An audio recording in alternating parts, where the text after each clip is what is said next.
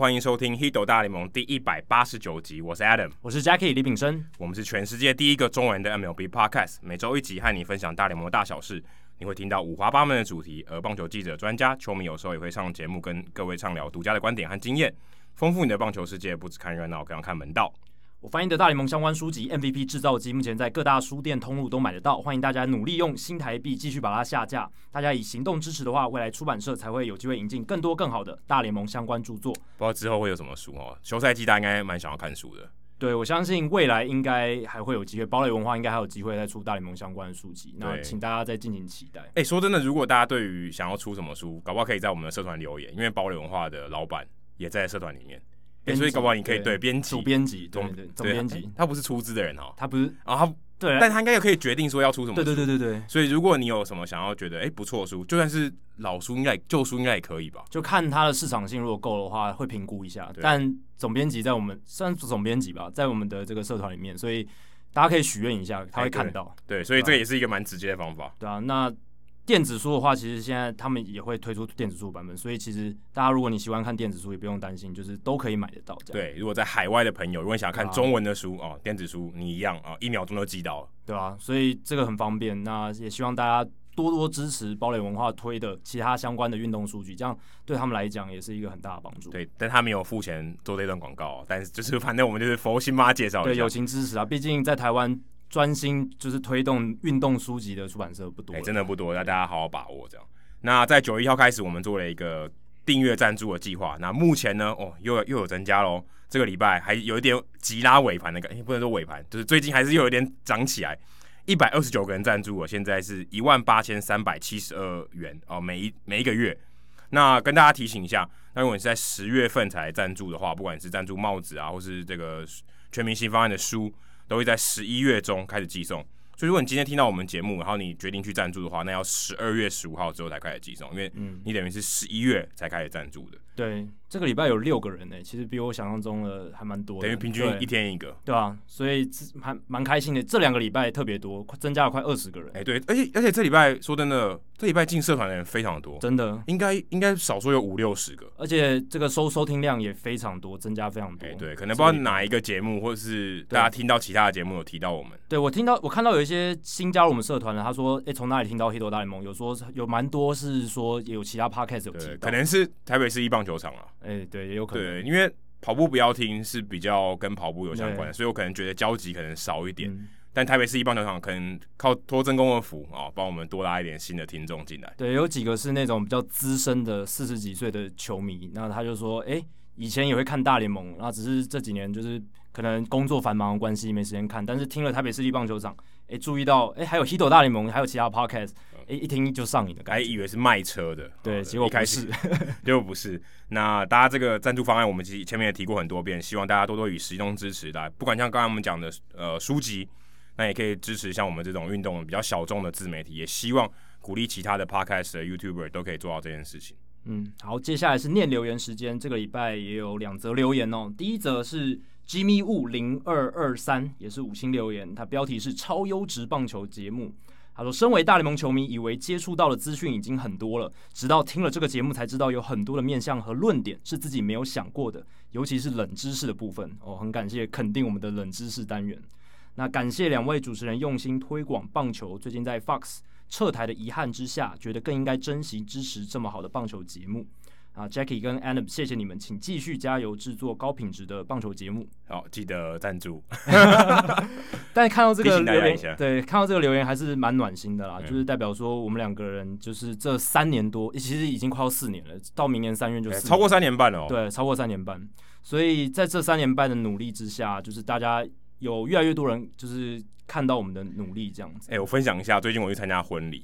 啊，我之前跟他讲说，哎、欸，你平常都在做什么？那时候我还是工程师的时候，哎、嗯欸，说那做 podcast，没有人知道 podcast 什么啊？连工程师那那个时候没有说，如果去婚礼，或是去那种一般一般人的场合，一般社交场合，一般的社交，就是不是你的全部都是你的朋友，对有些可能是陌生人，或是哎、欸、你的同学这样，对，完全是这样，对，完全是这样。那这一次呢，我去的时候，他说你有在做 podcast？哇，哪一个？然后马上拿出手机说你在你做哪一个 podcast？这有改变，哎、欸，真的有改变，就是至少这个词已经不是一个陌生的词，而且可能大家平常至少有自己习惯听一两个 podcast，虽然可能他不见得说哦他是大联盟的球迷，或是他不是棒球迷，但他可能也会好奇说：“哎、欸，你在做什么？然后什么时候开始做的？”听到说我们三年前就开始做，他吓一跳说：“那个时候有 podcast 吗？”对啊，他以为是这一年来才出现的一个新平台，但其实不是。所以我也跟 Adam 一样，我在这这段期间，尤其是近一年来啊，我参加各种社交场合，我跟朋友聊天的时候，甚至有些人会主动问说：“哎、欸，我听说你有在做那个 podcast，哎、欸，最近变得很红什么的。欸”对。就是会有一种哇，或者是说，哎、欸，你有没有推荐的 podcast？我可以让我 follow 一下。这就是一个很明显的例证，说 podcast 在台湾已经渐渐的打入了主流民众的市场里面。那这于对于我们的这些创作者来说，算是苦尽甘来哦。哎，对，可可坦白说，我们也没有想到这一天。当然，我们之前有聊过。那现在也希望越来越多人进来，但我觉得这一件事情是好事。对啊，大家一起把饼做大。那我觉得这个都是很好的现象。对啊，所以虽然 Jimmy Woo 他在这个留言里面提到说 Fox 撤台很令人遗憾，但是呢。诶，反过来想，你看现在 Podcast 平台起来，有越来越多选择，不只是有 Hito 大联盟嘛，大叔野球五四三，有球台牡蛎，棒球的节目，这个呈现的形式越来越多元。YouTube 上当然也有各式各样的频道，所以这样子其实就算 Fox 离台，其实还是有其他东西可以弥补大家对这种大联盟热爱的空间。生命自然会找到出路，是的，球迷也会，好不好？没错，你一定有办法满足你的。内容创作者也会，对，对。好，接下来下一位是 NSY。N C N Sync，我直接听到 Jacky 讲这个我就笑了，代表你没有听过这个团体。N Sync 是以前的很有名的，那你听过 Backstreet Boys 吗？没有，也没有。新好男孩你没听过？哦，新好男孩这个中文就听过了，就是 Backstreet Boys。OK，那这个是他当时另外一个。那你知道 Justin Timberlake 吗？知道，知道，知道。他就是这个团体出来的啊，他就是 N Sync。我没有跟到那个年代，对，所以我刚才听到的时候我就想笑，我想说。Jacky 有点，Jacky 没有在这个年代，NSYNC 他没听过，就一看到这个名字没有连接。Bye Bye Bye 你没听过对不对？没有没有。It's gonna be me 你也没听过，这是应该九零年代的歌曲。你如果去球场，有些还有些时候会播 Bye Bye Bye，如果投手被换下去，客队的投手换下去，他会放 Bye Bye Bye。哇，这个就不是我年代的歌曲。对，所以你没有共鸣。所以我刚刚看听到 Jacky 一个字一个字念的时候，我就知道他不知道这个团体。对，我一开始就是觉得哎、欸、很陌生，N S Y N C，哦，看起来是 NSYNC，是应该是这样，原本是 In Sync。OK，就是同步的意思。嗯、那他把 I 去掉，变 NSYNC。一二二零，车上听，高空听，到处都可以听。上礼拜有三万英尺的，对，他会告诉你说，其实，在飞机上是可以听的。双栖的，我就是一半在车上，一半在三万英尺以上听 Hito 大联盟的听众，然后举手这样子。那船船上也可以听啊，都可以啊。你现在这些行动方式那么方便，船上床上那也可以听，船上也可以听。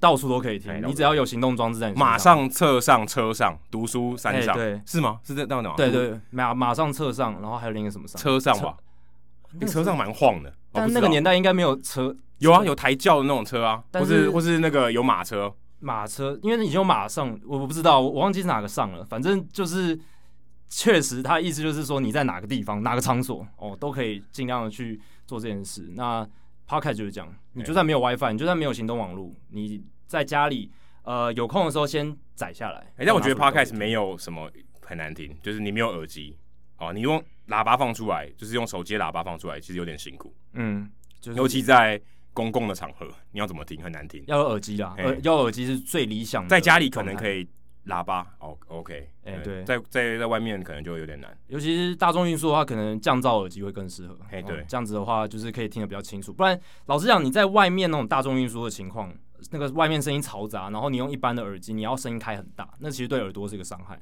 所以还是建议大家降噪，这样子。人声比较难集中。对，啊，听音乐可能还可以，然后没有必要每个字都听得清楚。可是讲话话，我觉得是比较辛苦一点。没错。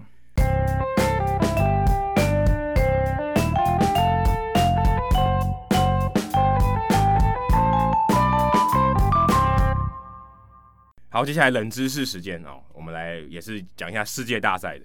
哎，我还记得两集前我还提到 Julio Urias 会是关键人物啊、嗯哦，对不对？是，果然他投出世界大赛最后一球啊，把这个门关上了，算是关键人物了，应该算吧？是他已经是季后赛史上算是数一数二的强投之一。哎，对，可以这么说。哎，他才二十四岁嘛，啊对，哎，二十四了吧？应该是二三二三二四，反正很年轻啊，还是很年轻，非常年轻。以他这个年纪，可能很多球员还没有上大联盟。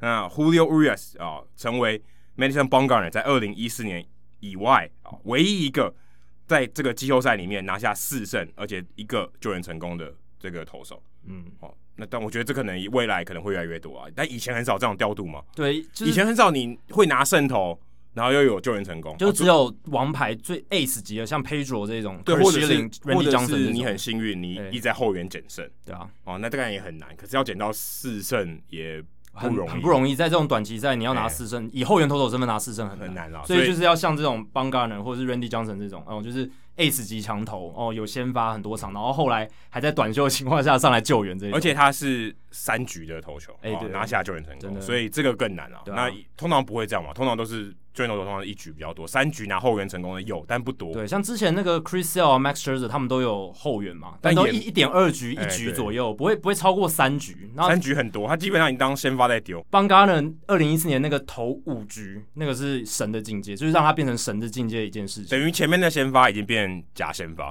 哎、欸，对。就是他，他才是后面那个真先发，一路投到完。那一场其实 对，你可以用假先发来看呢，因为他真的才是那个投五局才是真正最厉害的投手。所以我觉得那一场是一个特例。那其他的那种王牌级当后援都是有一局一点二局，就像 Charlie Morton 然后世界大赛二零一七年那个时候，也有点有点类似，也是类似这样子。但我要今天讲的冷知识不是这个，但是也是 Urias 有关的。Urias 在这个季后赛里面投了二十九次三振，是大联盟史上这个季后赛史上单一的季后赛里面。第二多的，那你知道第一多的这个投手，而且是非美国籍的啊，出生在美国地区以外的是谁？后面这一条件很重要，这个条件很重要，因为超过二九 K 的很多，对，但是非美国籍的二十九 K 有谁？呃，如果有包含美国籍，我一定会猜什么 Randy Johnson 之类这一种，他可能，当然一场比赛不可能，对，一场比赛，哎哎，可以哦，一场比赛可以二九 K 哦，呃，如果打到延长赛，对，但但有点太夸张，太夸张，太夸张，那。呃，我是觉得这个问题呢，你就要去想说，什么样的情况下可以累积很多三振？除了那个投手本身三振能力要强，再来就是说他要有很多的出赛机会，或者是呃球队要打的在季后赛里面打得够久。对，每好像每次我们猜季后赛的这种冷知识，都是这种累积型的数据都会这样，都是这种推论哦。你一定要你的球队也要战绩好，不是说你自己投的好就好了。所以我会猜一定是。近二十年或近三十年，就是季后赛有扩编，至少有分区系列赛之后，这样才比较有机会嘛，哦、对不对？哦、你要打轮次够多，对啊，你要打轮次够多，因为轮次多比赛就多，对，比赛多局数就多，局数多三振就多。对，你说 Arozarena 他能在今年季后赛创纪录，当然他本身就很强，可是当然多一轮也有一点点帮助，都有点帮。那 Urias 能投到这么多三振，也是多一轮有一点点帮助这样子。那我自己是猜 Pedro 啊。Pedro Martinez，因为他是算是近三十年嘛，然后那那时候红袜队呃也是有打进世界大赛，二零零四年，而且他多米尼加出身，对，而且他又是王牌级，投球局数长，对不对？这个综合底下，而且他又是三振能力很强的投手，综合底下蛮有道理的，对。但其他我实在想不太到，但我觉得有蛮有可能不是他的，所以但我可以给大家一个提示啊、嗯哦，听众朋友，这个答案是错的，OK 啊、哦，所以所以你可以想一下是谁啊、哦？其他的听众朋友可以想一下，可以想一下。好，那这个是我们休赛季的第一集，那但不免俗，回顾一下世界大赛。那我记得我们上一次录音是 Game Five 嘛？对，Game Five 跟 Game Six 第五、第六站之间的空档，对，中间的空档，所以我们只有漏了一场，就是 Game Six。那 Game Six 当然也是世界大赛最后一场。嗯，那大家会提到这个，大家可能这个话题也吵到烂了。虽然我们之前，我记得我们节目开头会讲说，哦、呃，我们是聊这些台湾媒体比较少报道的内容，但这件事其实也报道到烂了嘛，就是 Kevin Cash。在六局的时候，哎、欸，把 Blake Snell 换下来，对这个调度呢，呃，当然大家看起来基本上就是一个调度。那你如果以结果论来看，哦，这是可能决定比赛结果的一个调度。那 Blake Snell 那时候投的很好啊，呃，虽然最后一个打席他呃让 Austin Barnes 击出了安打，接下来面对到 Mookie Betts 就被换下来，换 Nick Anderson 上去。嗯、当然最后结果是那一局掉了两分，但你说真的吗？你回头看啊，他对 Austin Barnes 是被打一个中间穿越的安打，那个绝对没有问题，绝对是安打了。可是接下来面面面对 Mookie Betts，他换 Nick Anderson 上来，有人觉得可能是人选的问题。但是如果你整个看这个 sequence 下来，我们回顾一下，他对 Mookie Betts 打被打一支二垒安打啊，打到这个 c h a b o B 在左外野方向还卡住啊，变成二三垒有人。可是第一分啊是怎么回来的呢？是爆头，所以那个爆头其实也蛮尴尬的。然后 Corey Seager 再补一个滚地球。啊，第二分回来啊，战局就逆转了。这一个逆转啊，就导致了最后的结果。最后 Mookie Betts 再加一次全垒打，杨春全垒打，在之后的八红八局吧，对不对？对，比赛就定掉了，最后三比一。那你看这个调度的结果，大家可能觉得啊，Blake Snell 如果跟 Nick Anderson 相比，诶，也许 Blake Snell 比较有压制力，他是不是应该继续往下投？那这个应该啊，当然就变成事后诸葛啦。大家说，哎、欸、，Kevin Cash，他现在投的很好啊，Blake Snell 投的很好，你为什么不让他投第三轮啊？大家最关键就是第三轮嘛。嗯、Mookie Betts 把第一棒，Austin Barnes 是第二轮最后一棒，让他不要投啊，就那那就让这个右投去对右打。当然有很多讨论，有人讨论是，哎、欸，接下来是 Mookie Betts 啊，是不是要右投对右打，或是说，哎、欸、，Blake Snell 是不是状况不好，球速往下掉了？那他对 Austin Barnes 那个打席面的诉求是他全场最慢的一个速球。有人觉得，哎、欸，这个是不是他开始有点衰退啊？是不是用球数该换下来？哦，这个七十三球嘛，对，七十三球。你说七十三球，你在任何情况，你先把所有的脉络都去掉，七十三球的先发投手一分都没掉，你一定不会换。如果你把这所有的脉络都换掉，你也不讲他是 Blake Snell 好了，你应该不会换嘛？是正常教练都不会换，但是他不是啊，他是 Kevin Cash。呃，我其实看到一个结论，我我我觉得可以跟大家分享一下。我记得是 Fox 吧，就是之前上过我们节目的那个 Fox Fox Song，他有提到一个，如果今天 Kevin Cash 啊照着他的这个剧本走，然后成功了哦，他当然赢得世界杯大赛冠军，或是他赢得那一胜。他如果失败了啊，他就丢掉了这个比赛嘛，然后输了世界大赛。可是两个结果他都可以保住工作。对吧？嗯、所以他无论如何都要照着这个剧本走。他如果不照着剧本走，他如果输了，可能会被 fire 掉。所以事后来看看，到底 Kevin Cash 该不该做这个决定？Jackie，我记得有写一篇文章，对你用各种不同的角度去分析。然后我在这个之前，我补一下，我觉得我我看到这个比赛结束以后，ERA 写了一个我非常非常喜欢的一个说法，他就说呢，Binders leads。To blinders，就是 binder，就是我们讲那个活页夹、资料夹、资料夹，就是呃，当然不是讲资料夹本身，而是讲资料夹里面这些呃数据单位啊、数据团队给你的这个资料，它就是一个策略借贷的用法，一个借贷用数据分析，对，数据分析就是哎，你一直看你的这个 binders 啊，看这些照本宣科，照你的步骤走啊，照你的计划走，leads blinders，就是你可能会让你觉得盲目。其实换成中国古文的谚语，就是尽信书不如无书。有一点，有一点像，有一点像，但是尽信书的时候，你没有那个对应的场上嘛？嗯，但他的意思就是说啊，你的 blinder 不是说你真的瞎了，而是说你可能有一部分的那个感官啊，场上发生了什么事件，对，你有的直觉啊，你的 gut feeling，你身为教练，身为球员，以前是球员的 gut feeling，哎，你就把它关掉了啊？对啊，你别说你好像没在看场上，你就照着使用说明书，照本宣科就是这样走，发生什么事？我就做什么，对对，下一个指令是该怎么写，然后我就我就什么情况？哦，这都写好了嘛，不管是穷举法或是逻辑哦，都写好了。那你是不是该这样做？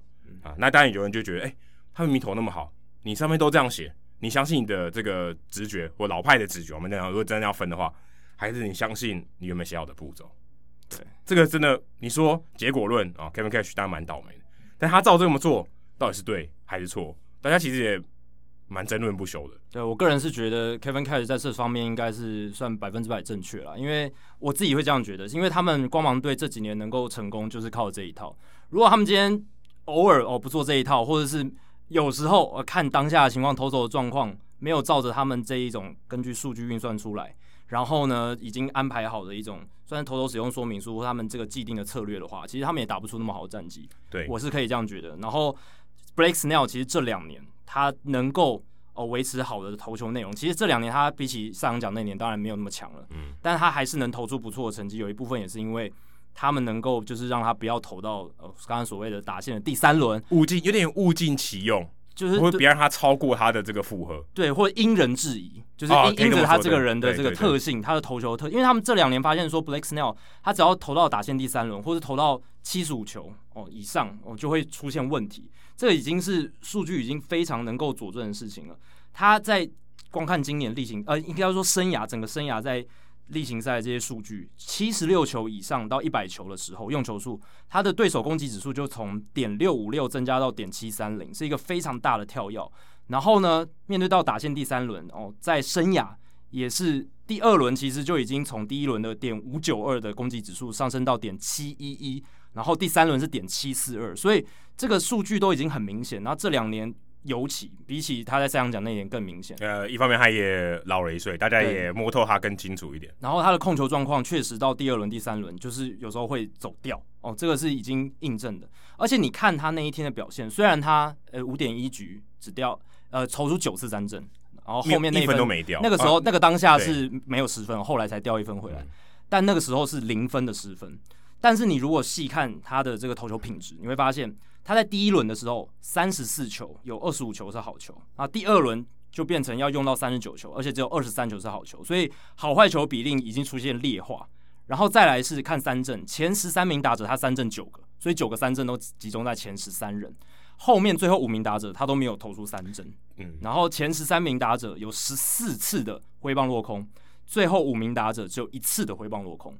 所以从投球内容来看，你可以看得出来，其实投呃 Blake Snell 他在第二轮已经渐渐的主宰力没有像他在对道奇打线第一轮的时候那么强，在比赛中已经有一些劣化的情况。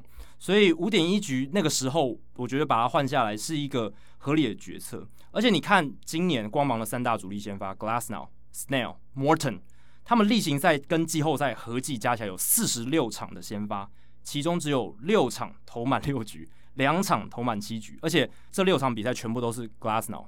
所以 Blake Snell 跟 Morton 今年一整年是从来没有投到第六局，代表他们的说明书这一条可能放在第一条，对，没有投投满六局啊，对，这这一条是最大，就不能投满六局。可可是说真的，其实刚才那些数据大家也都看得到啊，这些我想这些球评啊，或是甚至团队啊，这些数据团队他们也都知道，所以当然才会有这样的这个规则啊，说甚至是第一条守则，说哎、欸，就是不要投过六局，或是不要投到第三轮。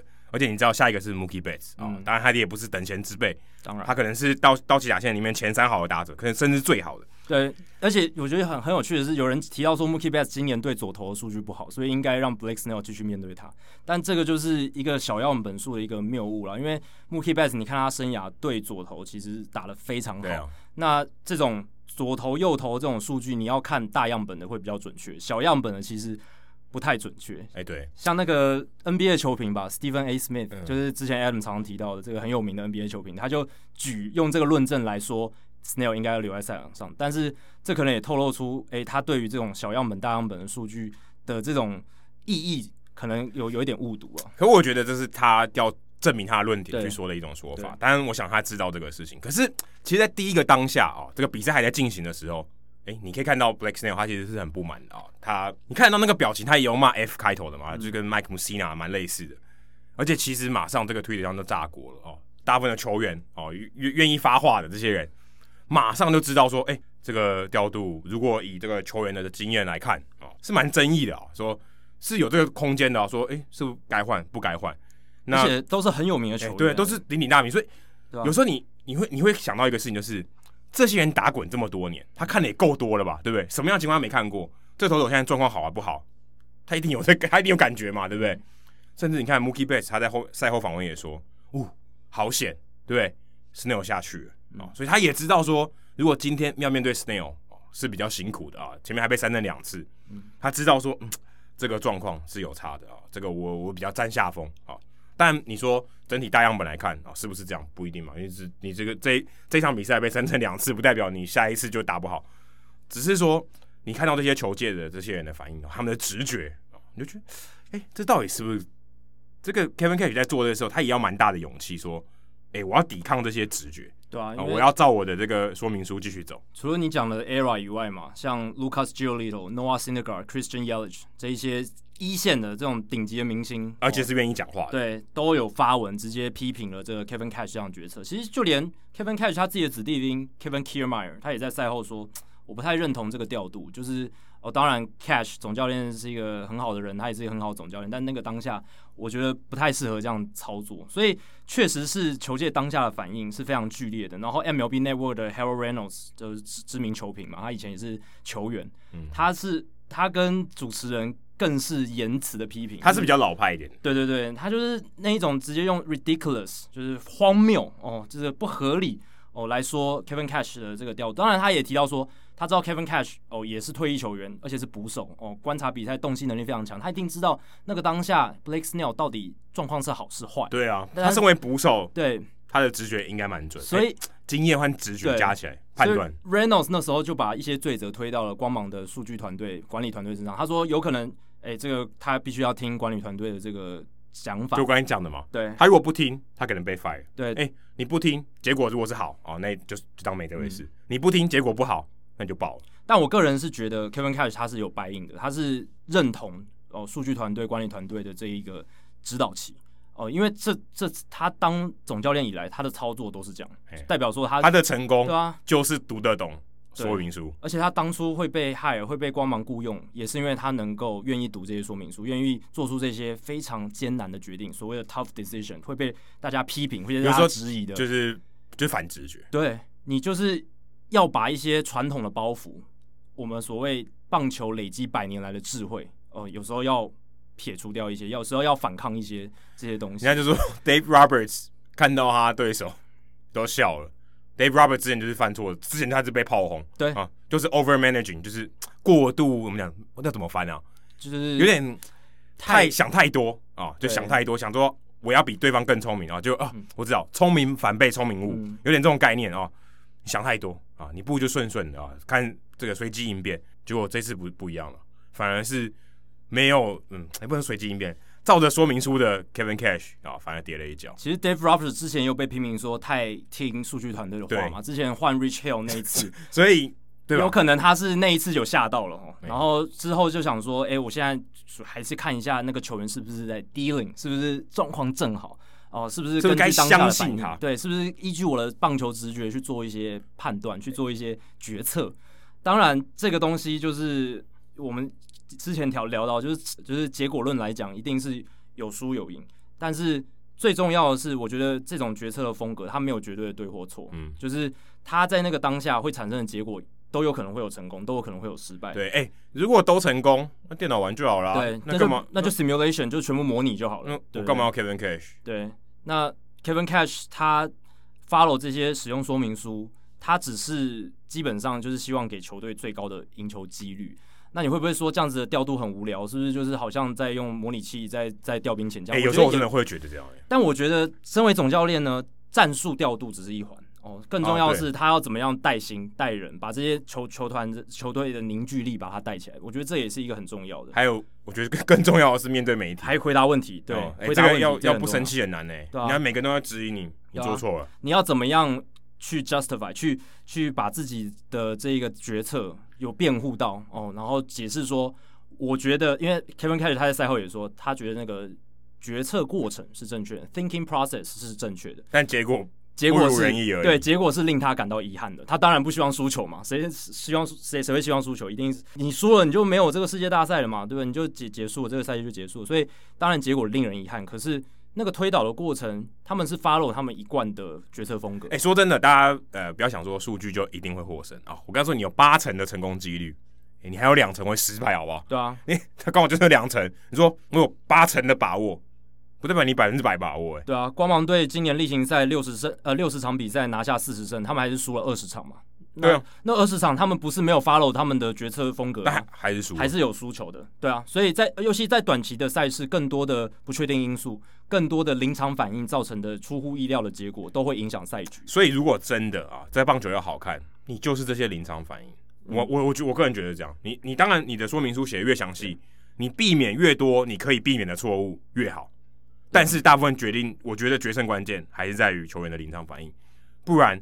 你就真的不需不需要明星球员，对啊，所以我觉得这次的世界大赛也很有趣的是，呃，Kevin Cash 跟 Dave Roberts 他们呈现比较两两种风格比较相对的这种决策方式哦。像 Dave Roberts 他今年的决策都有时候会比较这种看直觉，看球员当下的状态。没有，我觉得他学乖了，这也是对啊。你这次、欸、他也他也打过这么多世界大赛，然后都输。你可以说这是他的经验造成的结果，嗯、呃，你也可以说他是之前被 Rich Hill 那一次决策哦被大家猛烈批评吓到。不管是怎么样，但他今年至少他在这种调度上面，哎、欸，确实让他赢到了这一次世界大赛的胜利。所以你说，你你说他虽然哦会被数据派去挑毛病，说，哎、欸，你那个时候不应该啊、呃、把谁换掉，或者让科尔小投太久，因为今年季后赛他还是有让科尔小投太久的一个状态、欸。可是这是信任野球，对啊，对对？这是信任我相信对，我相信我的 ace，我相信我王牌嘛。哎、欸，我。我我再换一个投手，我的风险就多增加一点。我我的王牌现在投的好好的，我干嘛要承担那个风险？对，但从数据派的角度来讲，他就会说，任何投手都是到状况不好的时候，呃，才状况不好。哎、欸，对，之前都是状况好吗？你，没办法预防，对，你没办法预防，所以我告诉你就是预防。就算前面他六局投出完打比赛，他也有可能第七局随时爆掉，欸、这是都是有可能发生。那数据派那一派，他只是觉得说，我在调度上，我就是用几率上胜率最高的这种决策模式。对，那只是这一次，哎、欸，光芒没有得利。当然，我觉得光芒会输球不是单纯只是因为这个角色。对、啊，而且说真的，后面就也没得分嘛。对、啊，我觉得最大的关键其实他是他们打线没打出来，就他们全场也只掉三分而已、啊。第六局，啊、你还有三局可以打、欸，哎，对啊，你一分都没有得，那你要怎么赢？对啊，他们全场只掉三，投手也只掉三分。老实讲，你说投很差吗？其实够好，其实已经够好了、啊。而且，哎、欸，说真的，我现在回到刚刚那，就那个 play。Nick Anderson 挖地瓜，然后那个球滑球，然后 Runino 没有接到，回来得到那一分。其实那一球 Runino 是有机会的，有机会把他挡在他面前的那一分，搞不好不用掉，对啊，所以这个你根本没办法预测，这个真的没办法预测。那但也有可能跟这个 Nick Anderson 他的状况比较不好，对，也有关系。但是那个那个真的就是 gain of the inch，对，你怎么办？你根本你根本不知道该怎么办。确实，但我我写的文章是说，我觉得。Blake Snell 这个换头决策是，就是 Kevin Cash 换掉 Blake Snell 的决策是 OK，那是我不认同的是 Nick Anderson 就是换上来这个投手，他们应该要换 Diego Castillo 或是 Fairbanks 这两个。但 Fairbanks 后来被打一发。对，但但我觉得在那个状况下，Fairbanks 或是 Castillo 会是最好比较好的选，比 Nick Anderson 好的选择。你现在回到平行时空，告诉 Kevin Cash，搞不好还来得及。对，要要到那个时候才来得及。那为什么说 Anderson 不太好？是因为他已经前六次的。季后赛的初赛都有掉分，那你会说，哎，你你不是说不是不用看状况好或不好，要照使用说明书吗？这是我看文章的时候我很想问你的问题。这是一个反论点，但你说重点是这个人到底该相信近况还是他累积的？近况有分好几种，如果你只是单纯看数据结果的话，我觉得这不还不够，你要看他的这个投球的内容跟品质。因为 Nick Anderson 他是他的整个球的位移的数字从八月开始就一直在往下掉，可能。不太舒服，有点疲劳。对，是我觉得很很多人都推测，很多专家都推测说，应该是疲劳造成的问题。毕竟说真的，他以前在马林鱼，或者他以前在小联盟，他其实没有这么频繁出赛。而且他去年才上大联盟，然后他他呃，对，二零一九年就去年才上大联盟的，所以这两年马林鱼换到光芒，啊，光芒，所以他这两年其实这两支球队对他的用量其实算蛮大的，都算是最倚重的后援投手。嗯、那我刚刚提到前六次季后赛初赛都有掉分。然后速球的尾劲掉了，就是我刚刚讲了位移消失，而且他的对手追打他的这个坏球的几率也从原本例行赛百分之四十二点九降到百分之二十八哦，对手的挥空率也从百分之三十六点二降到百分之二十二十五。重点是三振，他在季后赛的三振几乎完全消失，他在六十一个打者里面只三振掉九个人，例行赛他是五十八个打者三振掉二十六人，对，将近一半。对啊，我记得他之前三振率有。逼近百分之五十，对，他例行赛三振率是百分之四十四点八，季后赛只有百分之十四点八，所以是砍掉三十个百分点。所以从这个投球内容品质的数据，你就知道他有问题。就算就是数据派，你要看这些数据去做一些相应的决策，因为 Blake Snell 他是。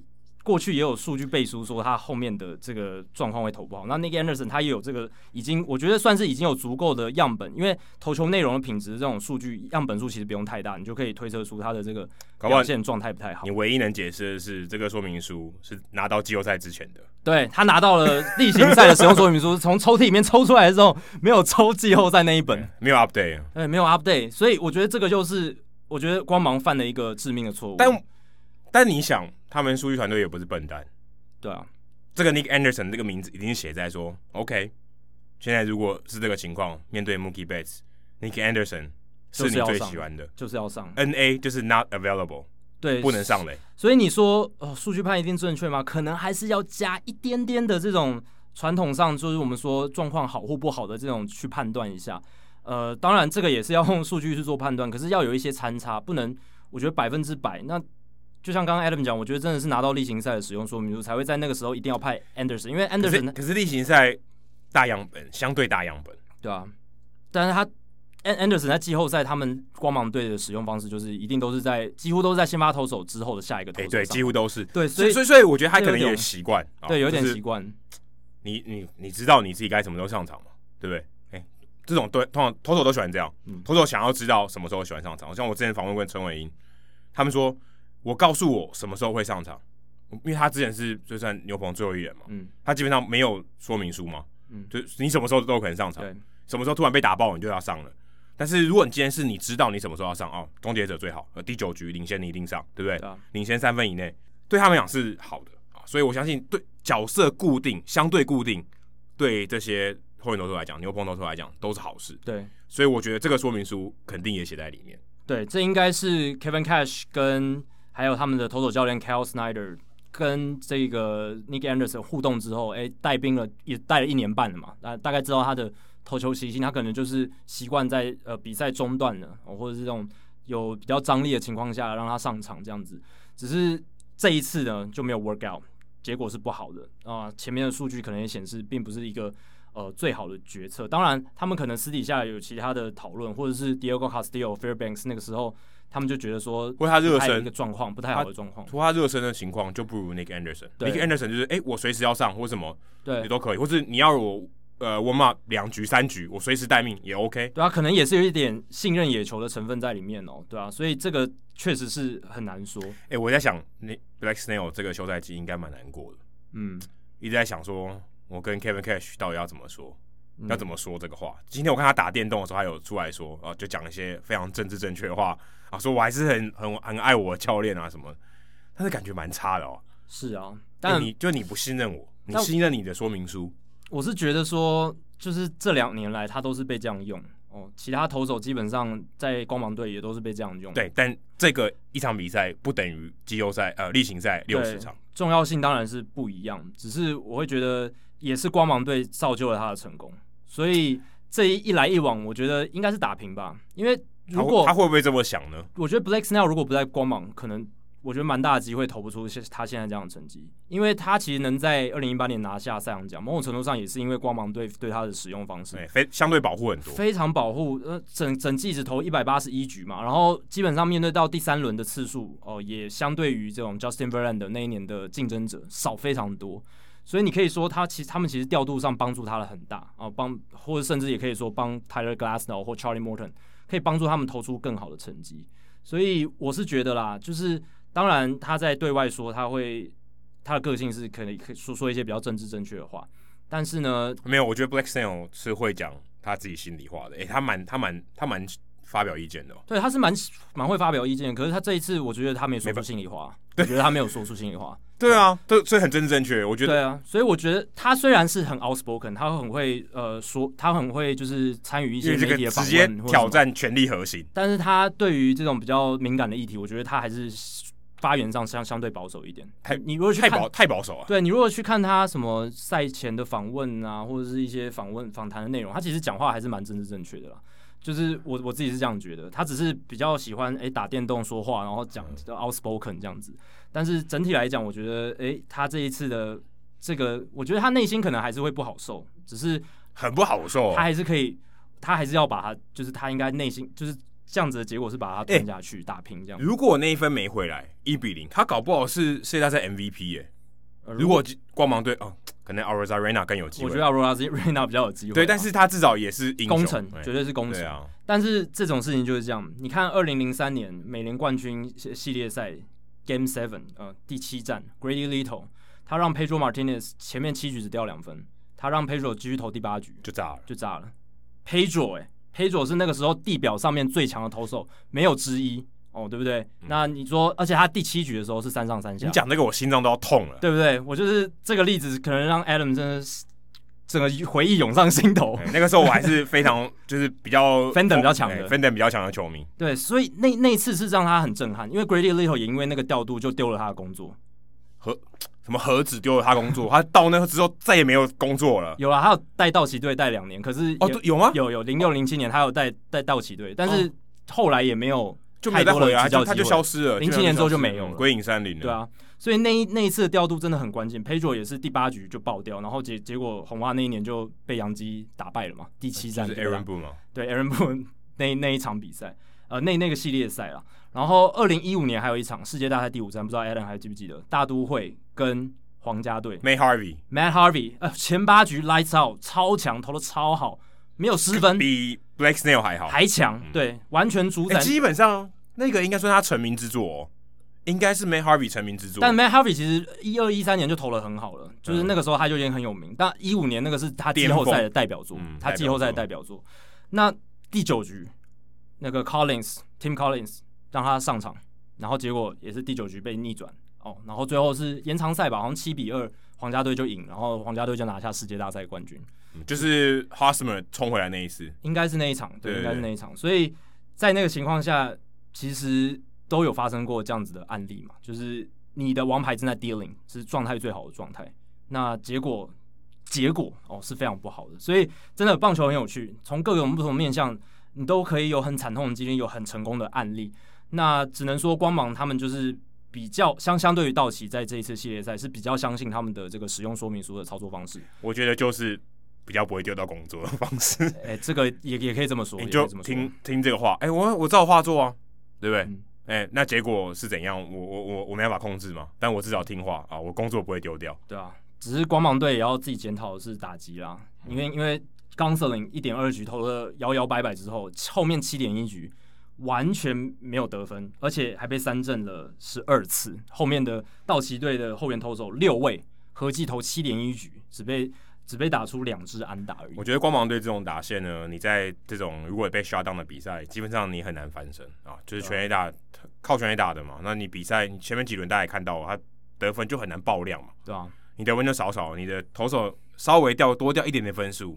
啊，你可能就没机会了，对啊，而且你看，你如果把 Randy Arozarena 抽掉，哦，他们整队那一场比赛就只打出两支安打，那你要怎么赢？就没办法，你不能只靠一个打者在撑整个打线。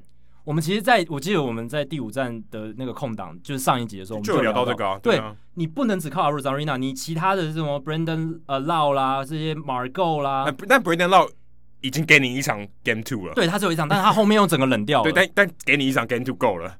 对，可可是你在关键的比赛，你还是大家都要有有一些贡献嘛。就你不能只靠 Arozarena，你其他人还是要来贡献，要有一些比较好的选球，然后去跟投手缠斗。但在那场比赛，其实你看不到太多这些东西。然后你看，你季后赛投的跌跌撞撞的 Dustin May，哎、欸，也投的非常好。对啊，对啊，所以整个这个这个 Dustin May 跟 Gonsolin 在其他地方可能都是前三号了。对啊。都是 你道奇队拿来当四五号在用，还有长中继在用，甚甚至对啊，这个先先发都投投不到太多局，对不对？对啊，乌瑞亚在摆后面哦。道奇队其实这个余裕太多了，这个深度太强。嗯、然后 Walker Buehler 又有拿拿出他王牌的架势，加上 Clayton Kershaw 终于在这一次季后赛算是为自己做了一个很大的平反，应该都是。该有他正常该有的表现啊！你名人堂球员啊，这个东西就是这样子。甚至我会说，在他生涯的这个阶段，他能够在这一次世界大赛投出这样的表现，是超出了蛮多人对他的预期，已经投了非非常。可是我觉得那是以前失败的感受，然后你的预期降低了。但我觉得你不然觉得以他这样的投手，应该要找出这样的成绩啊？我的预期降低不是因为他过去的数据，而是因为他近近几年的球威降低。哦，对，是因为他的。不管说你说他的曲球、滑球、速球，你说跟四五年前比不能比嘛？那就老了啊。所以你能在这种球威下降的情况下，还能够，而且各方的压力嘛，就是说 the narrative，就是 Kershaw 的舆论，这个舆论已经变成一个事件，舆论对他讲是一个扣分啊，就是让他更不好投，对啊。所以能在这样的压力情况下，又球威不像以前那么强，他能够投的那么好，第一次在一个季后系列赛拿到两胜，帮大道奇队争取到两胜。只可惜他没有拿到 MVP。MVP 其实我觉得 Corey Seager 虽然他以后应该要两个，对啊，因为以前有啊，Curt Schilling 跟 Randy Johnson。我说以后应该要头打各一个哦，这样这样比较好一点。对啊，Curt Schilling 跟 Randy Johnson 是因为啊啊分不出来谁比较好，不分宣制，两个都一起。对，共同拿下这个应该可以 MVP，头打各一个，啊这这应该合理吧？比较公平一点哦。但是这样就要赞赞助商就要多多给一些奖品。OK 啦，OK 啦，OK，他们都很就两就两台车嘛，对吧？不然就一个人拿车，一个拿钥匙。对。当然，Corey Seager 在这个系列赛是，不管是这个系列赛还是其他的季后系列赛，他都在在这今年道奇队扮演国联冠军系列赛，他也是 MVP。对，只是其实他在某一些，就是他他那个打击数据会那么好，其实是很尝试在就是那个状况比较没那么紧张的时候打出来的。没关系，人家。累积数据就好。对，因为我前几个礼拜听那个 podcast，听国外 podcast，他们有讲到说，其实前面 Corey Seager 在世界大赛之前，他对于球队的总冠军的胜率增加指数其实是扣分的，甚至是负的。我就有点吓到，就想说，哇，也也太也太奇怪了吧？因为他在状况很关键的时候打不出来，那个对于胜率的减低是非常大的。嗯、但是尤其尤其他数据好，他会在更重要的棒次，对对对对，更有更有。呃更有张力、更有得分机会的情况下会上场。垒上有人哦，两出局，比赛后半段的时候，常常都是他有打击机会。那他常常就是在相对张力比较低的时候哦，表现的很好。你就像 Mookie Betts，OK，那那几分就够了。哎、欸，对，也是。你看，如果 Mookie Betts 他是在一比零落后的的情况下打出那支追打出阳春炮追平比数的话。哇，那个胜率增加值绝对是比他后面再补一支阳春炮锦上添花来的好。当然，三比一也对也，也还蛮重要的，也很重要。可是相比于你追平，嗯、那一定是。但他打那个厄里安打很重要啊，基本基本上改变了战局。哎、欸，对对，所以当然 Mookie Betts 他有他表现好的地方，可是相对于呃，比如说在最关键的一集上面，哦，就是 Corey Seager 可能在这方面，在这个季后赛其实表现的没有那么出色，所以我觉得。要给 MVP，应该要给对这种胜率增加指数哦，冠军胜率增加指数最高的。太数据派，但其实这不是数据派，我觉得这个这个应该是说，这个数据是呈现了高张力情况下表现最好的球员，对不对？你说，所以这样就是比较 valuable，对，比较有价值。这个也是传统派很希望看到吧？得点圈有人的时候表现打击很好，对不对？但他就他他就全垒打多嘛，你能怎样？对。但是他他就是整体的表现看起来这个打劫的火力是好的。刷数据的时候还有刷到，哎、欸，对，有有刷出来，是这样讲的话，是是。但我觉得你看，如果是 Arozarena 跟 Corey Seager 摆在一起，他们数据基本上差不多好，我还是觉得 Arozarena 比较强。啊，不行啊，因为他队友。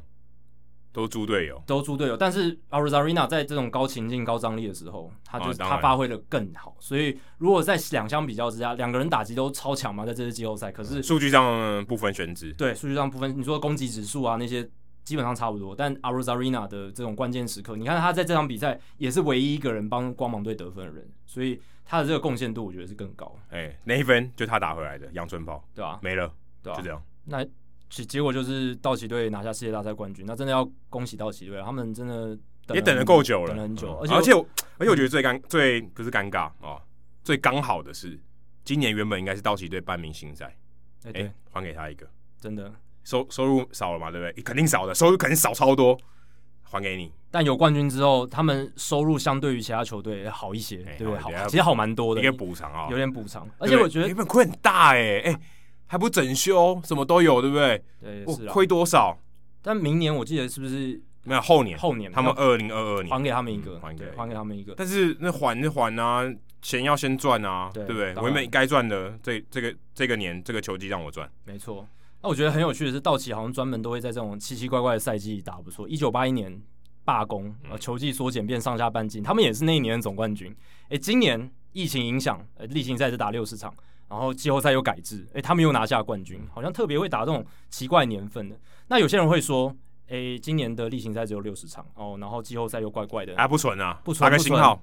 但老实讲啊，我觉得道奇队夺冠，在今年夺冠其实是蛮纯的啦，就是诶，没有，真的很，我觉得说不纯啊、哦，是那些真的靠短期赛一路打上来，就是靠一股气然后打上来，他实力可能不强。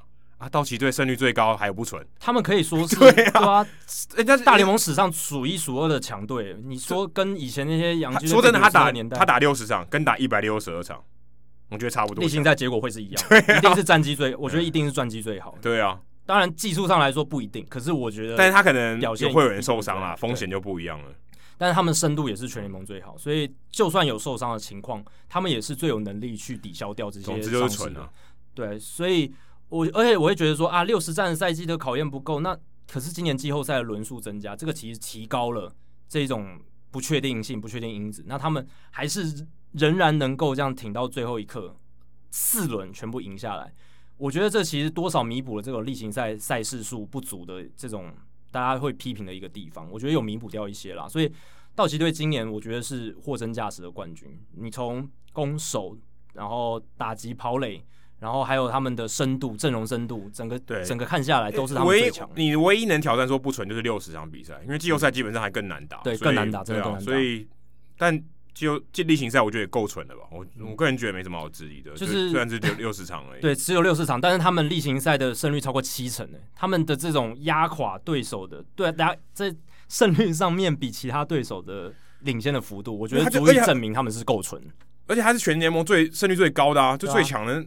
你今天说一个，假如太空人最后拿冠军，说他不到五成，他不纯，那那还还有一些 argue point，OK，、okay, 道奇队胜率最高，你有什么好 argue 的？对吧？那个领先的幅度又那么大，对吧？啊，所以我觉得是很可以认证他们就是今年这个不需要打什么信号，也不需要说什么啊，他们是不纯的冠军，他们就是二零二零年的总冠军这样。说到纯跟不纯，我现在其实我到现在我都不知道 Justin Turner 到底有没有新冠肺炎，或者是说到底怎么得，怎么怎么造成这个阳性的结果？可是我怀疑，因为是阳性的结果，嗯，好、哦，这是结果，但这个结果是不是真的？没有人知道是不是伪阳性，也不知道。对，后续还没有相关的。因为好，因为如果你认为他真的是阳性，好，假设我们回推，他真的是阳性，他真的感染了，他总有感染源吧？对啊，总有感染源吧？对啊，因为他，如果你今天 bubble 做够好，请问感染源不可能进来啊？对吧？没有人就这么多，只有你一个人感染，不合理吧？绝对不可能，你一定有其他人感染。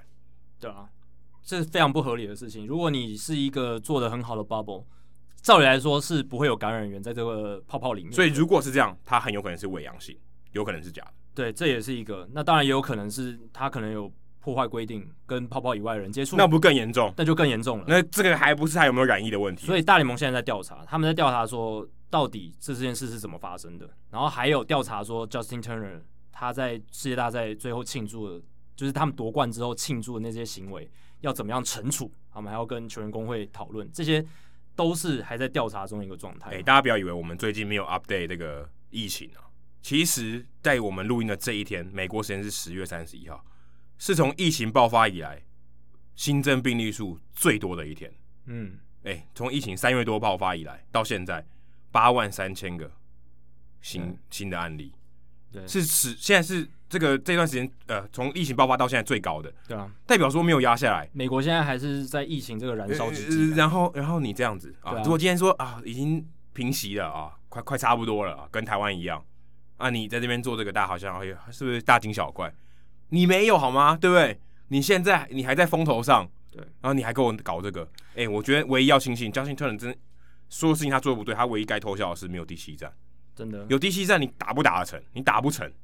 我觉得第七站有第七站的话，我看一些报道，他们是会说有可能要停个十天，延个十天之类的，就是等所有人的这个追踪结果哦都是 OK 的哦，确定所有人都没有得病，都疯掉还有鬼？对啊，那就会变得非常的荒谬。那复赛的话，就会好像变成重新再打一个系列赛了，就是或者说重新再打一个一战定生死的，对，就是 Game Seven，因为你要打第七战一定是 Game Seven，对啊，前面的完全没有任何关系了。那道奇队会可很极有可能会少了 Justin Turner，所以到时候大家会争说光芒队的冠军，如果光芒队夺冠的话，纯不纯？纯不纯？又会来讨吵这件事，因为道奇队战力会受到影响，而且所有球员的状态都会重新 reset，重新的设定，就是重新归零。所以如果真的是因为这样子，哦，Justin Turner 确诊，然后第六站又没有结果，要打第七站的话，那会变得非常的混乱，非常的。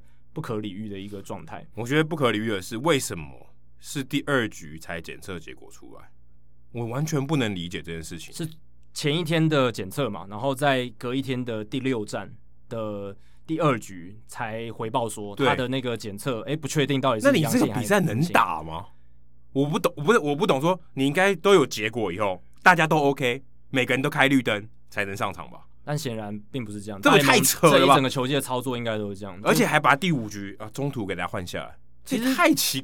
在季中的时候，我们就看到说有一些阳性都是两三天前的检测结果啊，它并不是当天最新，或者没关系。OK，大大家那个时候 learning curve，大家还在学习。但到季后赛世界大赛了，你给我搞这个，是不是应该再严谨一点？而且你在 bubble 里面，在泡泡里面了，照理来说，你这些行政作业程序可以做得更快更好。你，你更应该滴水不漏，好吗？以前是大家在各地，每个人说啊，每个人执行面有瑕疵，你今天就一个执行面而已，你修那个场地，你还可以搞成这样。对，所以说今年的我觉得很荒谬哎，我觉得真的到荒谬的境界。大联盟这个赛季真的是非常奇特、非常诡异、非常的荒谬，任何形容词都可以拿来形容这些大联盟赛季。然后。你说到这个世界大赛的时候，十月二十三号，大联盟他们才公布说，他们连五十四天都没有确诊的消息，球季中后段的防疫成果哦，值得肯定。所有媒体报道都说哦，很棒哦，大联盟做得很好。对，如果按照这样讲，其实打完这个球季已经非常不简单，是非常不容易啊。其实例行赛结束的时候，已经有一批记者说啊，我从来没有预想到这样的结果，我们终于走到这一天了。我们一开始我们记得，对啊，还聊到说球季可能。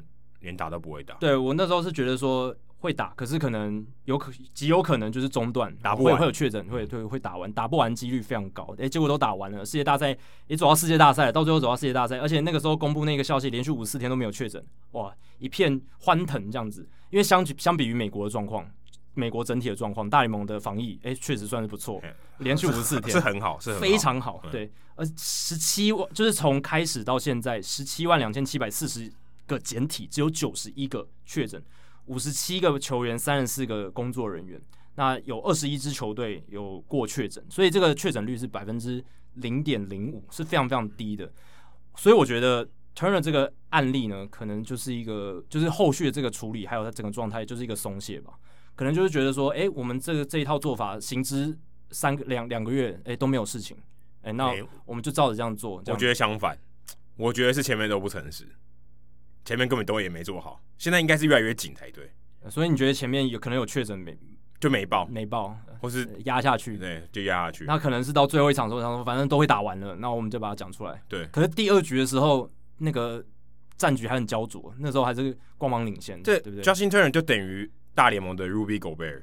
嗯，对不对？你就搞一个这个，而且还好还好还好是在最后一对一场比赛啦。对，这是跟狗贝尔比较不一样。狗贝尔是在就是还没有球季还没有打完的时候，对，还没有打完，但他也是按下那个暂停钮的人。对，但是但 Turner 至少哦，这这个这个已经播完了哦，他才按下暂停哦。但我觉得还是很扯了，你看那个跟老婆亲吻的照片，然后被拍下来，然后当然你没戴口罩嘛，你何必呢？甚至直接转播单位直接播送出去啊！他在球场上，他刚走到球场上的时候。他其实还有戴口罩，但是要拍合照的时候，他就按耐不住了，直接把口罩也拿下来，然后跟大家拥抱。因为因为大家都没戴吧？如果如果今天全部人都有戴啊，但他是确诊人啊，对啊，确诊人你应该要戴吧？你至少有一点自觉吧？其实事实上，我看报道里面写说，这个安检人员啊，还有这个大联盟的工作人员都有警告他，就说你不可以进去啊，你你根本不应该走上这个球场。他不管，而且他还有没有管到是他在合照还是哪个地方？就是那时候 Dave Roberts 站在他旁边。Dave Roberts，他是算是癌症的，有得过癌症的人。他以前得过那个 Hodgkin's lymphoma，就是一种一一种癌症。那他当然是后来是抗癌成功了，但是也算是算高风险族群吧，嗯、对吧、啊？这个有得过重大疾病的，其他工作人员也蛮老的啊，对吧、啊？也有比较年长的工作人员，所以这其实是蛮不负责任的行为啦。而且他是在第八局就知道就是确诊了，确诊，然后后面也被换下场，那是。他是在这个休息区里面被隔离开，在一个小房间里面，他得知说，哎、欸，拿冠军了，那他按捺不住，一定要上场。他最后一刻其实没有参与嘛，是 Rios 是，他是后来庆祝的时候才上去，才上去的。那你说，你可不可以理解他当下的情绪？当然可以，因为这是他所有打棒球的人，不管是来自哪里，最梦想的东西就是在世界大赛。而且说真的，他是道奇队所有打者里面。最能代表道奇队的。呃灵魂人物，对啊，他在道奇队这五六年来，算是对这支球队贡献度超级高，而且算是精神领袖。嗯，他今年三十五岁了，然后他从一个小咖变成一个球星，对，道奇队给他的。他，是苦熬上来的。嗯、那当然这几年他也带领这些比较年轻的小将，也算是凝聚力的一个，就像胶水吧，在球队里面扮演一个胶水的角色。Glue guy，一个英文，大家都非常尊敬他。所以其实到后面后来的访问，其实媒体在质疑这些道奇球员教练团的时候，他们都还是力挺他哦。Andrew Freeman 也不想要说他坏话，就是用那种含糊其辞。即便即便他当时已经是 FA 了，对，即便他当时某种程度上已经不算道奇队的员工了，对啊，四年六千四百万美金的合约在今年到期，嗯、对。但 Andrew Freeman 他那时候还是说。哦，我还没有跟 Justin Turner 说过话，所以我也没办法明确跟你说什么。但是啊，这个可能这个看起来不太好，他这样上场看起来不太好。但是他应得，但但但对，这个就是我们得冠军嘛，对吧、啊？跟队友庆祝这样子，因为这个东西真的，一辈子搞不好就这一次了。那你一辈子的梦想终于实现，你却在最后一刻那场比赛最后一刻才知道说自己不能参与，哇，这情何以堪？哎、欸，好难想象哦，很难想象，对不对？他在第八局才知道这件事，才被换下场的。没有，我觉得他没有看到最后一球，亲身看到最后一球，我觉得就已经够难过了。哎、欸，对啊，这已经是他觉得已经错失了，因为那个那个很关键嘛，那个那个那个不、啊、那个不会重播了。亲眼目睹跟看电视还是差很多的。你要亲身参与，而且你还是那个球队的好不好？对啊，而且你参与这支球队，你从这支球队呃还没有到这个经历过这么多亚军，对，你看过这么多失败。对，你站在另外一侧，现在终于换到你站在这一侧了。对啊，我却看不到，熬了五六年，熬到熬到今年，好不容易真的走，就是最后一里路走完了，跨过那个坎。他们过去二二零一七一八年都跨不过那个坎，他们跨过去了。他在另外一边，他在另外一边，好可怜哦。对，所以有人是会讲说啊，他的情绪可以理解。可是你有想过说，今年有多少人因为这个疫情也牺牲了多少事情？有些人丧失了他的情绪，有些人不能参与婚礼，有些人很多人生大事也没办法做啊。那凭什么你一个棒球，难道打棒球拿世界大赛冠军是全世界最重要最重要的事情吗？对，其实我有些朋友他没有在看棒球，他也知道这个事情，嗯，就知道这个事情其实蛮大的。对，在疫情中算是还蛮重要的一件事情，对啊，因为它有示范效果。是，哎、欸，大家都会看嘛，哦，啊、不管你是不是球迷，也许新闻都会报，哎、欸，这是有示范效果，人家就知道，哎、欸，你有球员染疫，然后结果大家这样子，嗯，那我干嘛戴口罩？对啊，而且老实讲，他。在美国地区也是算知名度蛮高的球员，在大联盟这个环境里面算大联盟这这个知名度蛮高的球员。那他做这件事是做了最坏的示范，一个已经确知道自己确诊的人，然后在场上啪啪照，而且口罩最后拿下来，然后跟大家拥抱亲密的接触。嗯、那这个在流行病学家的眼里是一个非常不可取的事情啊。对，但所有的我们刚才讲这些坏话啊，都建立在一个基础上，他就他真的有染疫，对啊，但没有人知道。说真的，现在我我现在我不知道到底有没有，到底是不是伪阳性？对，但是哎呀，因为他说他无症状嘛，他有说嘛，他自己有说他无症状，嗯、所以有一定的几率是检验错误嘛，伪阳性嘛。对，对那现在是怎样？坦白说，我也不知道，搞不好，呃，大联盟最后说出来啊，不好意思，我们错怪你了，也有可能嘛，来个急转弯。检测阳性这件事情。很多人有伪阳性啊，可是他一开始一定还是要遵守这些防疫的规定啊，这是必须要做的事情。你还是要有所牺牲，你不能说为什么是我是那么衰？那我们讲的牺牲，对啊，很大。但所有大到已经你有点有点难理解哦，是有点难理解。可是你要去了解到说，这个是在美国有千千百百万万人都做了，可能生命中也是很大的牺牲，可可能相当于你的小孩出生，但你不能看。对啊，你没有，你不在现场，对啊，你要必须隔离的那种感觉，是或者是你要你要，因为那不能重来。你父亲病危，但是他是必须要被隔离，你甚至见不到他最后一面，根本他说不到最后一句话。对，这个也很严重吧？嗯、我觉得这个跟那看不到世界大赛，我觉得差不多，甚至看不到亲人的最后一面，我觉得更严重，对不对？所以，因为。看不到亲人最后面是没办法挽回的，你以后还有机会赢世界大赛，这个还是有机会的，对不对？几率上上来讲，哎，几率上是有，对啊，因为你亲人死掉就是零了嘛，你再也没办法跟他说到话了。但是道奇队明年后年还是有机会挑战季后赛，他但是他可能他可能不在道奇队，他有可能在道奇队，他是自由球员，当然，但但但他但要打季后赛世界大赛还是有机会的，绝对有机会的。所以我觉得这就是 Justin Turner 他在那个 moment 好那个时刻，我们这个把这聊太严肃了吧？是是有点太严肃，可是我觉得他必须要放到这样子的 level，这个 level 这个检视下面去看，而且他是一个领导者，是你这个你的一言一行啊是有示范的效果的，对啊，你今天你想怎样就怎样，OK，可是问题是你是公众人物，不行这样子，嗯，当然你会说说，呃，你你也你也会想说，呃，在那个当下他没办法有很多时间去消化，所以会依据自己大脑那种我们说气头上。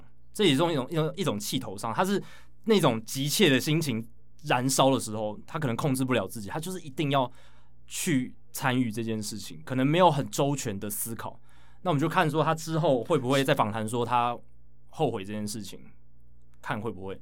如果不会的话，那代表他就是他觉得他那样做是对的。反正我那一辈子，我这一辈子可能就这一次跟道奇队夺冠，我就是一定要做。就有点像说，OK，你今天不能见情人最后一面。然后你我管他，我把那个急诊室的门冲破一样，对，有有点像类似这样的感觉。啊，不好意思，我就冲破，但我真的没办法。对我，我就是我在那个 moment，我太悲伤了，我一定要见到这最后一面。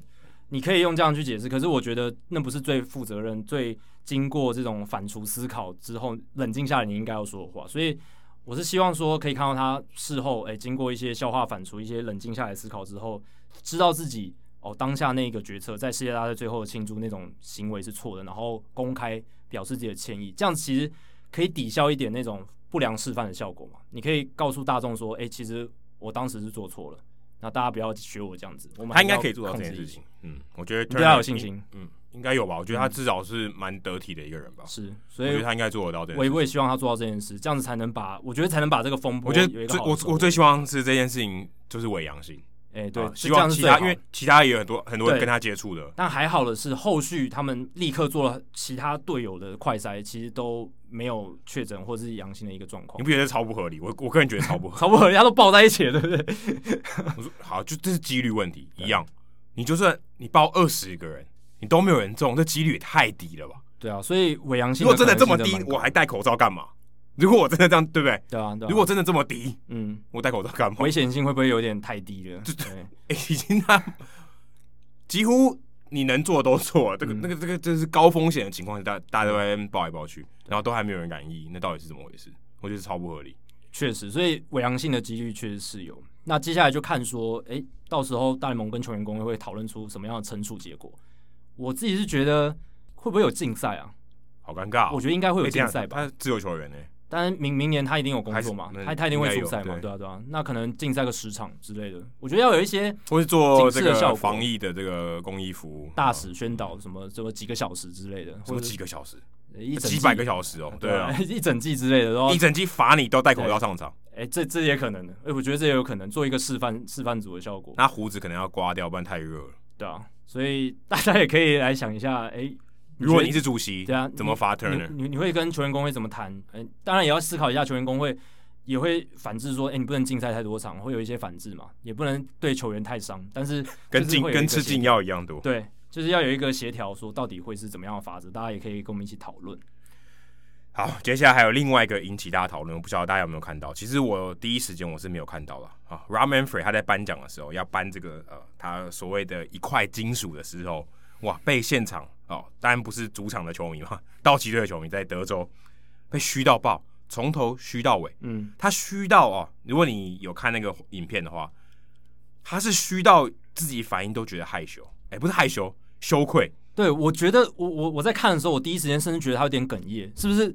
觉得有点难过，讲不出话来，说为什么我会得到这种这种待遇？因为他还把他原本话再说了一遍，就是我哎，为什为什么现在是这种情况？为什么我要被嘘？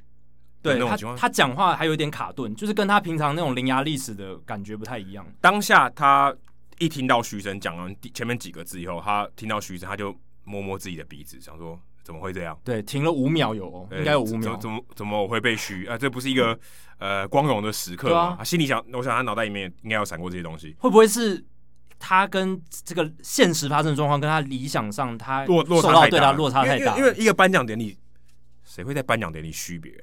照理来说是一个欢庆的时刻，而且照理来说，嗯，应该是欢呼啊，应该欢呼啊什么？这个这个反差有点大，所以他还没有预期到那。整体来说是蛮尴尬的啊，因为他毕竟他之前就说这就是一块金属嘛，啊，而且刚好刚好对对方的是道奇队嘛，因为太空人队拿走了这个这一块金属，所以道奇队这个球迷当然相对起来没有风度，可是你也看到哇，这个反应值得我们来讨论一下。当然，对，当然还有因为他今年一整年这个劳资冲突的发生的时候，他都算是在大联盟这个前线发言嘛，很多的发言其实都引发了媒体界、球迷界。大部分的批评，没办法，主席就是 主席就是要被骂的啊！我觉得这个也是合理的，但是这个时候，我觉得这样有点太 harsh。你觉得球迷太严厉了？严苛？这是一个欢乐的时刻，不需要区别人吧？而且大家后面也看到说，哎，有人就怀疑说，这个 Rob Manfred 就喝醉了，讲话怎么有点有点慢啊？对，哎，那时候我我第一次听他，因为我不第一时间看，我看重播，想说。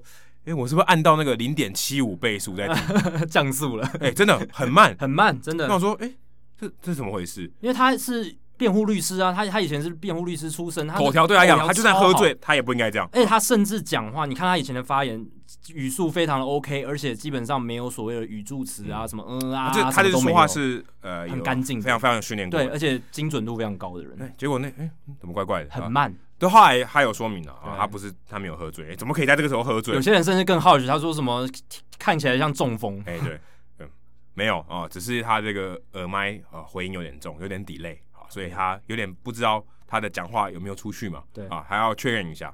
我但是整个看起来呃令人捏一把冷汗，想说哦，在这么重要的时刻，结果出这种 trouble。但这个我完全可以同理他，可以的，因为我自己像 Adam 他他你是可以就是带着麦克风监听，然后听声音。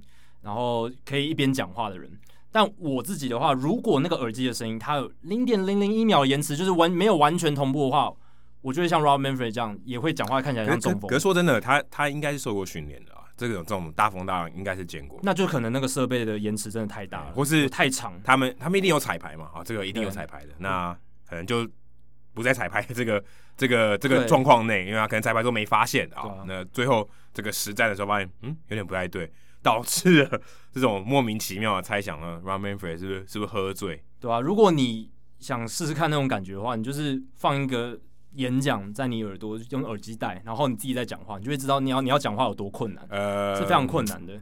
对，或者说你妈在念你的时候，然后你同时要讲电话，对啊，这样这样也蛮困难，就两个声音叠在一起的时候，你就你你很难专心，对啊。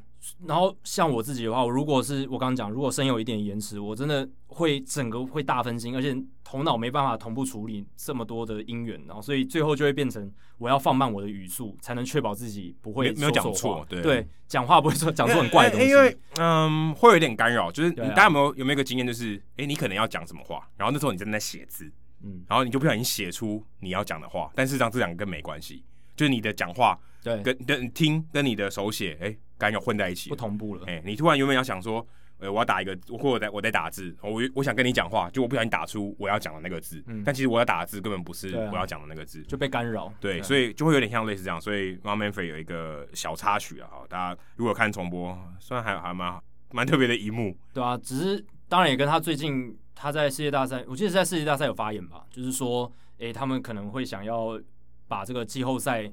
不一定十六队了，可能明年十四队这种扩编、啊。我记得他是用说超过十队，对，超过十队，对，就是扩编季后赛球队这个赛制沿用下去。然后还有就是突破僵局制，他也觉得说，哎、欸，搞不好可以继续沿用下去。嗯、那这个也是引起蛮多棒球传统派的反弹，嗯，然后也有很多的讨论。我相信这多或多或少有一点影响，因为算是 refresh，就是重新更新了大家对 Rob Manfred 的这个存在感。哦，最近他又有发言，然后他现在又在台上，所以。哦，你之前这一年一整年下来，他的那种发言啊，他的一些争议，全部又涌上心头，所以那个当下才会有那种嘘声的反应。还是不要虚啊，我觉得这个风度，对、哦、这个风度，大家注意一下。对，是一个欢庆的场合啊，尊重一下。啊、没错，你私底下骂可以啦，这个时候哎、欸，有录影呢，是直播呢，不好吧？对不对？对啊，先尊重一下人家主席。对啊，私底下骂 OK，因为。姑姑姑且，就是你你说他这些就是各式各样的争议啊、劳资冲突啊，或者是规则上面的一些提议啊，这些都是他身为主席应该要做的事情啦。老实讲，你必须说，老实讲，他的工作就是这些嘛。那他只是呃做他该做的事情。那你说他到底做的好或不好，这个自有公平。可是，在那个场场合，我觉得是。比较不太适合哦，当下直接做出这么大立即性的反应的。当然，有些球迷也会说，我除了那个时刻也没办法让他其他场合，我也没办法让他听到我的声音，我只能在那个时候发、哦、发声抗议啊。对，就只有那个时候蓝叫喊冤的感觉。没错，当然这也是一种想法，只是确实让这个季后赛的这个最后世界大赛的颁奖典礼搞得有点僵，再加上 Turner 的确诊的这个消息。也在被，也在后面这个脉络里面，就会让那个感觉真的超怪的，你不觉得吗？这个最后颁奖典礼，整个你就没办法用完美的句点这五个真的完完全不完美的句点，有污点的句点，就甚至它不是句点，对吧？未完待续的感觉，就有点冲杀小，对啊，就这样结束了，很奇怪，真的啊，好，好像也很适合为这个赛季作为一个收尾哈，就是一个。诡异到不行的时候，就莫名其妙了，对啊，诡异的开始，诡异的结束，中间有一段时间好像正常了一点，但其实中间的规则也不一样，打了也只打了六十场例行赛，而且还加了季后赛，加了一个外卡轮，这都很不一样，很特别的一个赛季。就棒球之神也想要来来一点不一样的剧本，不一样的口味啊。说到不一样的剧本啊，有一个剧本呢，在这个在我们录音的这这几天，我觉得跟我预期的差别很大。也就 AJ Hinch 居然在世界大赛结束好像三十分钟内。就接到老虎队的电话，超快的，就啊，其实也三十分钟可能就是一个虚词吧，对，反正马上就接到电话，反正就一天内啦，对，一天内很快，啊，马迫迫迫不及待，哎，你有没有工作？因为他的竞赛本来就是到世界大赛结束的那个 moment，哦，就 OK 了，就结束了，对，背球丢到那个 Barnes 的手套里面那一刻开始算，就哎，就突然 Hinch 就有工作了，对啊，很快哎，这其实出乎蛮多人意料，因为其实大家我们我记得我们当初在讨论 AJ Hinch 跟 Alex Cora。这些竞赛的时候，呃，还有那个 Jeff 的这些竞赛的时候，我们都会想说，他应该第一年哦，可能会被惩罚一下，就可能没有人敢用，或者一阵、呃、一阵子默契封杀，默契封杀，对。然后或者是说，就算回到棒球界，可能也不是用总教练的身份，哎，可能先从这个管理部门或者什么球员发展部门的主管啊，呃，对啊，幕后或助手的角色开始、啊、开始做。球探部门的员工啊，什么这样慢慢哎，先哦沉沉潜个几年，然后慢慢出来刷点存在感，试探一下水温。哎，你还还不还还讨不讨厌我啊？对对对这样子，好像大家已经有点淡忘了那件事情之后，哎，再出来当总教练，再回到风头上。哎，没有，竞赛一结束，马上回到风头上，马上就变成老虎队，而且是总教练，哦，还不是板凳教练、捕手教练，都不是，就是他原来的职位，哎，就总教练，就是头头。那其实老虎队的总管 Al Avila，他其实在月初的时候受访的时候就有说。哎，那个 Alex Cora 跟 AJ Hinch 都在他们的雷达上面，他都是他们可能考量的人选。而这个时候，那个时候说这个话，你会觉得是烟雾弹。哎，对啊，就是当然，technical 因为技术上当然是可以考虑嘛。对，因为没有，因为其他人他也要选嘛。对啊。你我我有更好的人选，如果我要用，我会用哦。嗯啊，你你要不要自己降价或什么的？对，谈判的筹码，斡旋的筹码啦。对啊，对对，其他的哎，没想到真的用。对啊，面试者来说，他们这这也是一个考量点，但是没想到他们真的就是 he means his words 哦，就是 Al Avila 他就是真的，他说说话算话，真的。哎，说真的，我我不是很能理解，哇，代表说大家其实这个道德上的容忍度还蛮高的。先应该是说，至少老虎队的管理阶层，他们觉得这种聘用 AJ Hinch 做造成的公关上的危机或者公关上的损害，这种损害是小于他们能够从 AJ Hinch 得到的利益，就利大于弊。没错，他们觉得 AJ Hinch 能帮助他们快速的哦，从一支近年来已经重建快要进入尾声了，呃，有些年轻球员上来了，他们人。AJ Hinch 能快速把这支球队带到有竞争力，对啊，这是他们的想法。虽然老虎队呃可能比白袜队慢一点点，但是老虎队也是在准备起飞。对啊，而且 AJ Hinch 他过去有经验嘛，嗯，把一支重建快要到尾声的球队拿到冠军，拿到冠军。当然你说他靠什么手法，但就另当别论。当然，我觉得至少还是有时机的，至少。我们之前节目聊过那一个作弊的东西，我觉得是道德上的瑕疵。但是你说对战力上的影响有多大？那个不可能是百分，绝对不可能百分之百啦。我觉得没有到很大，没有没有到很大。主要还是真的是太空人他们球员强，然后他们的养成强，然后他们总教练 AJ Hinch 在调度上一定有他的一套，我才能够从二零一四年接手这支球队之后，三年内就拿到总冠军。他有他的一套在。对，哎，可是你敢害了这样的人，你就宣誓于说，哎，红袜队现在应该在偷笑。哦，Alex Cora 可以回来了。对，真的。嗯，因为那个 Ronicky 确定不续约嘛。对啊。所以他们也还在找总教练人选。Alex Cora 是很有可能回到红袜队。而且红袜队总管 Chaim Bloom 他是不排除哦。哎，对。他他并没有在受访的时候说我们绝对不会雇佣 Alex Cora。对，因为那个时候他其实被 fire 是有点预防性措施，那时候还在调查嘛。对啊，那我就 cut the tie。哎，可是你看哦，其实 Carlos Beltran 算是没有被罚的嘛，当然是因为他在这个作弊案中是球员的角色。嗯。球员是没有被罚的，可是他一天都没当就被大都会给 fire 了，为什么？那是我没有讲嘛，啊就不想要有这些公关的这些对啊东西嘛？为什么要把他留下来？他都这样子，B 那么多，我利都没看到，我就先拿到 B 了，对不对？那你看，因为你把这个放在这个上面，那 AJ Hinch 到底是多厉害？我我宁可承受这样的骂名，一定会被骂的嘛？对啊，但业界的这个对他的评价是真的非常好，他是一个就有一个。这个大联盟业内人士就说，他是一个很好的，已经证明过实力的，而且是现代的，呃，非常现代的这种棒球总教练。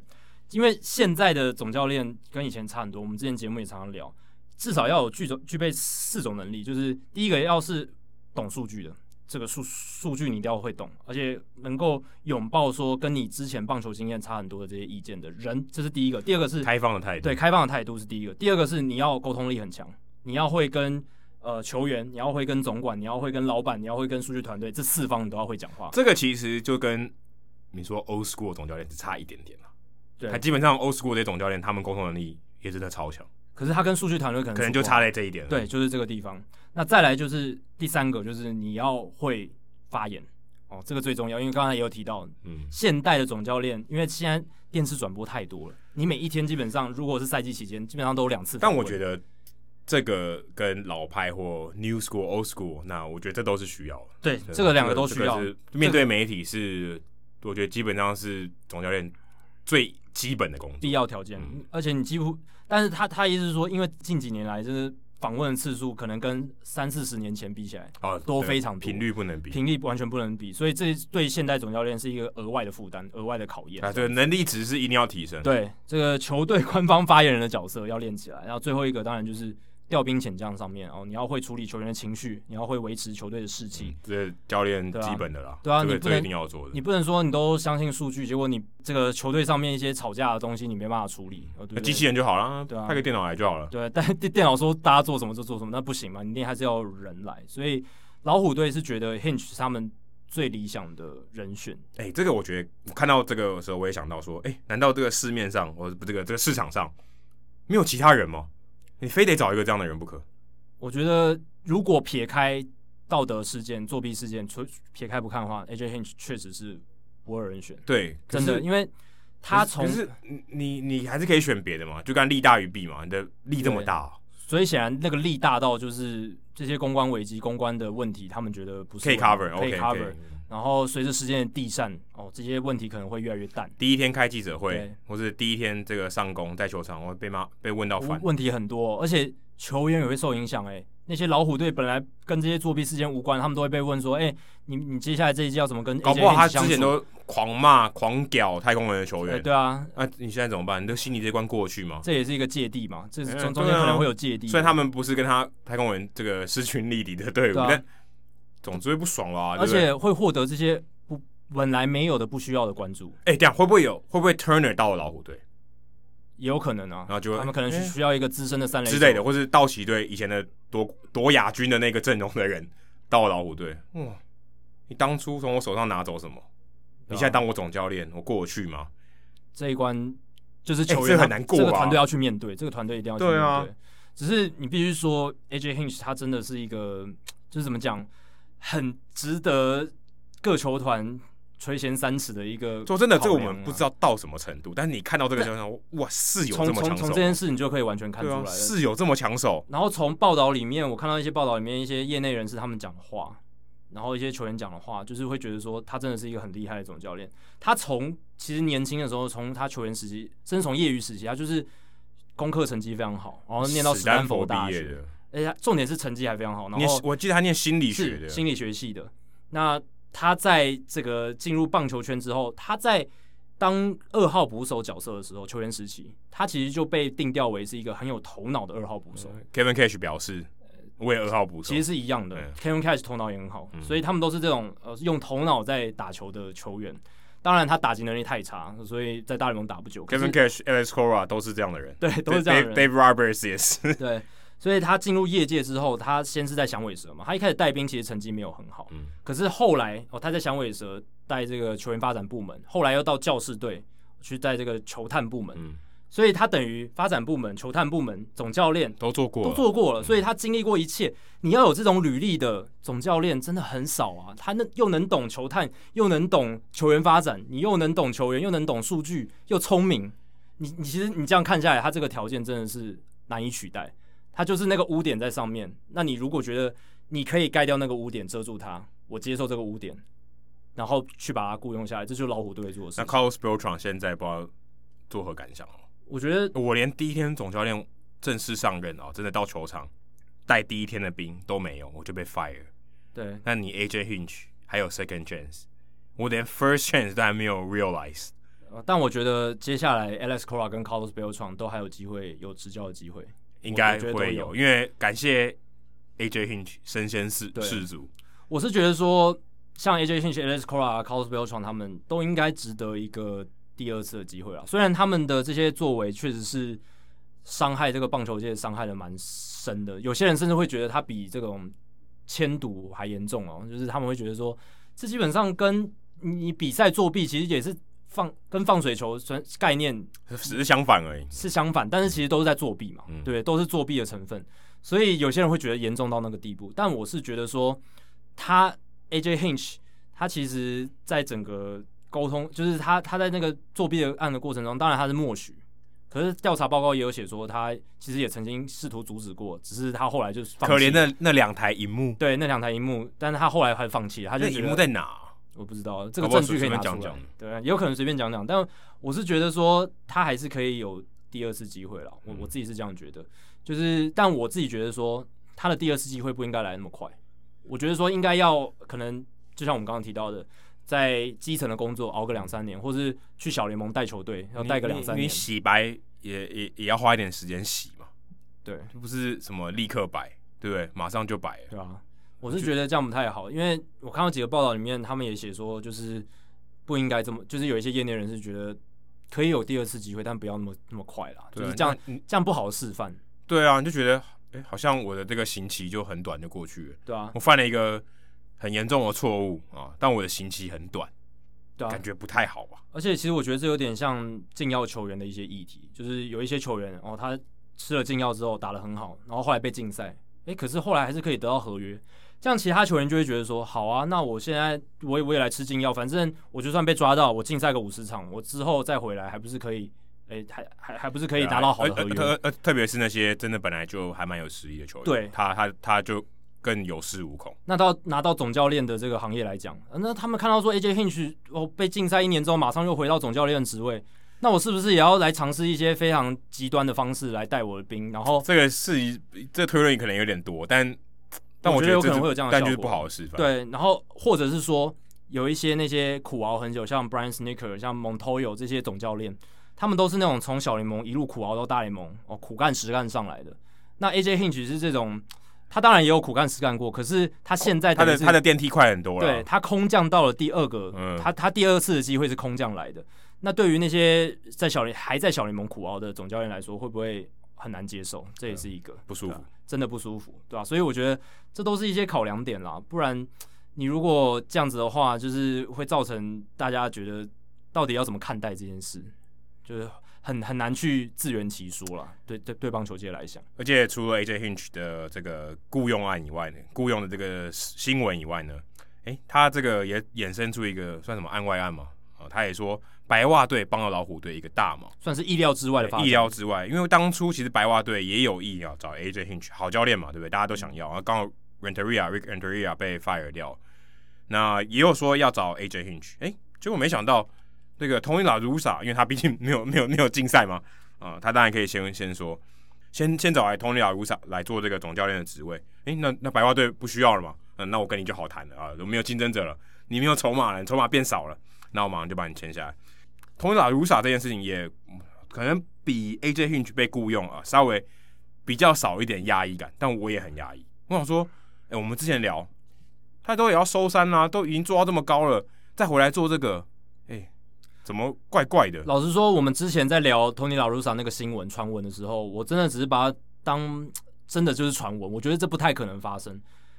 没想到还真的成真了，他应该是第一个拿到名人堂总教练还回来做新的工作的人吧？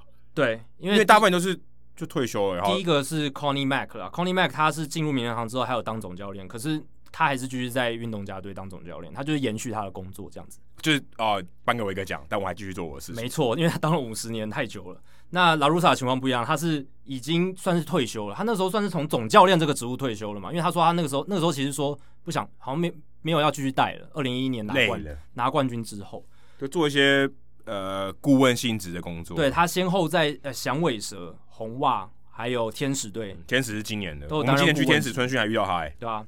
而且他在天呃响尾蛇的时候，还有担任过这个棒球事务的执行长哦，嗯，算是最 top 的那个职务。那是在 greenke 也是在他的督导下，那时候被响尾蛇签下来，引发一些争议的那时候。嗯，所以他二零一一年结束之后，没有真正的退休，他其实还是在棒球界担纲要职，可是。已经跟球场上直接的这种调度、调兵遣将，还有直接的一些运筹帷幄，已经差很远。这很像说你已经是将军了，然后来当班长，对对，或营长，对对，这个很怪吧？对、啊？就是你你已经是在作战作作战部里面，都是在这些纸上谈兵的时候，哎，但现在把你调回前线，哦，要指挥调度前面的作战，当然也是很需要才华，没有错。不是说这个就是低阶工作，只是说这个工作已经不太适合他了，对啊。有可能说，看战也不对吧？第一次的时候你是在打二次世界大战，但是现在第三次世界大战的时候要你回来当前线，对不对？那你一定超强。但有有可能说武器已经变了嘛？嗯，呃，科技进步了，以以前都是开坦克，现在可能开无人机什么的，嗯，那个工具不一样了，武器不一样了。那他现在回来，他还 Tony La Russa 还能在这个以进阶数据分析为主流，然后科学工具主导训练这个年代，继续担任以一个当今的标准来说称职的总教练嘛？这是一个我觉得最大的大灾问，这是一个大灾问。可是人家有多少经验？三十年经验，三十年经验的老师傅。哦，他的经验是对不对？哎、欸，人家赢过球的，人家真的是赢过球的。他而且他不止在一支球队赢过。对啊，大家印象可能停留在红雀队。他在运动家时期可是还是最强的。他拿到红雀工红雀队工作，是因为他在运动家带的很好。对，他是在一九九五年的时候离开运动家到红雀哦，然后二零一一年，然后在二零零六年也有帮助红雀队都有拿冠军。对啊。啊，所以他真的是厉害的冠军，要有世界的冠军加持。那而且哦，大家会觉得说他很老，以现在的标准来看很老派。很没有，你只是因为他年纪觉得他老。对，他七十六岁，确实是非常老。但是呃，你如果有去看他在九零年代、八零年代一些带兵遣将，其实他那个在他在那个年代算是非常先进的总教练。他是非常的算是先先不要说数据啊，我觉得他是资讯派，他会看一些。手上有的资讯来做一些依据资讯。当年的 AJ Hinch，对数据那时候可能没那么发达，嗯、但是他会依据他当下能取得的一些资讯来做一些判断，所以其实他是创造了大联盟第一个专门在第九局上场关门的终结者，就是 Dennis Eckersley。嗯，以前 Eckersley 他转后援的时候，其实也是哦单季投一百多局，就是那种哦一场比赛可能投了两三局那那种方式来用的，嗯、但是。拉鲁萨发现说：“诶，其实他如果固定把这个角色定下来，他的压制力更强，结果就造就了 Dennis Eckersley，然后变成一个非常强的终结者，而且也算是史上第一个就是专门的第九局的关门终结者。这是在八零年代末期。后来，其实他在一九九三年，他跟他的诶算是老搭档、老助手 Dave Duncan，这个后来也跟着他一起到红雀的这个投手教练，他们一起设计尝试设计过一个单场双先发的六人先发轮值。”哇，这个在当年一九九三年是一个非常革命性的一种尝试。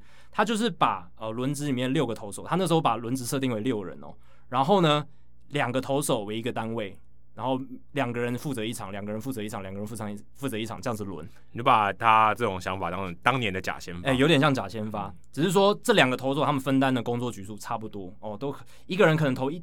一两局，然后另一个人负责四局，然后下一场可能换过来，一个人负责一两局，然后另一个人负责四局，然后一那要怎么决定呢？就是决定就是看说那一场比赛对方的打线怎么排的哦，那我再决定这个这两个人的顺序怎么样，可能一左一右这样子。对，可能一左一右，可能怎么样的调度？只是这个尝试呢，他们其实只试了两轮，两轮六 六场先发，然后呢，结果输了五场。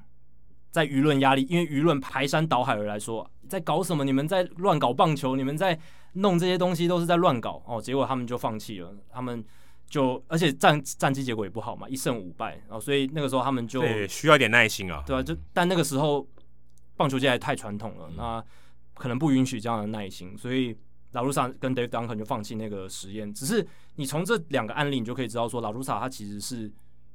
蛮蛮就是思思想上，他并不是那么老化，那个很僵化，嗯，或者说那种就是就学习新东西吧，活到老学到老。他还是会学习新东西的。然后他在受访的时候也说，哦，他也都有在接触这些数据的资讯。我想应该有吧，对，毕竟他现在还在棒球圈里面做决策。我我我不认为他完全一窍不通，是很排斥这样。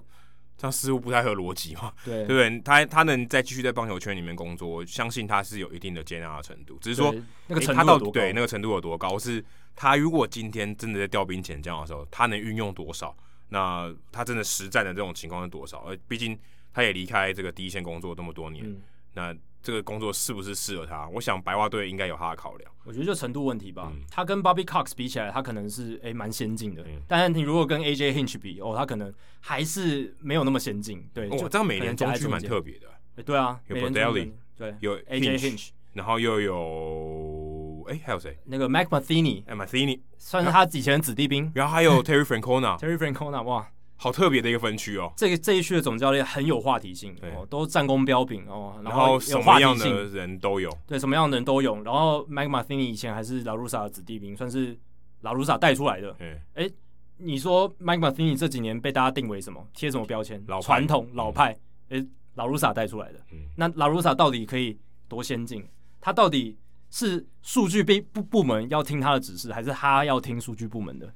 嗯，那还是说他们会？找一个折中的办法。还还是还是他其实这这个这个雇佣的这个事件，其实是一个一个讯号，就是说，哎、欸，现在大联盟哦，数据有点过头啊，要矫正回来一点点。呃，这也是一个说法，这也是一个说法。我要再平衡一点，因为你知道，这平衡是不是啊、呃，永远都平衡在那的啊，是一个动态的啊，一直在调整。那现在我要把这个边拉回来一点点，拉拉乌萨这个。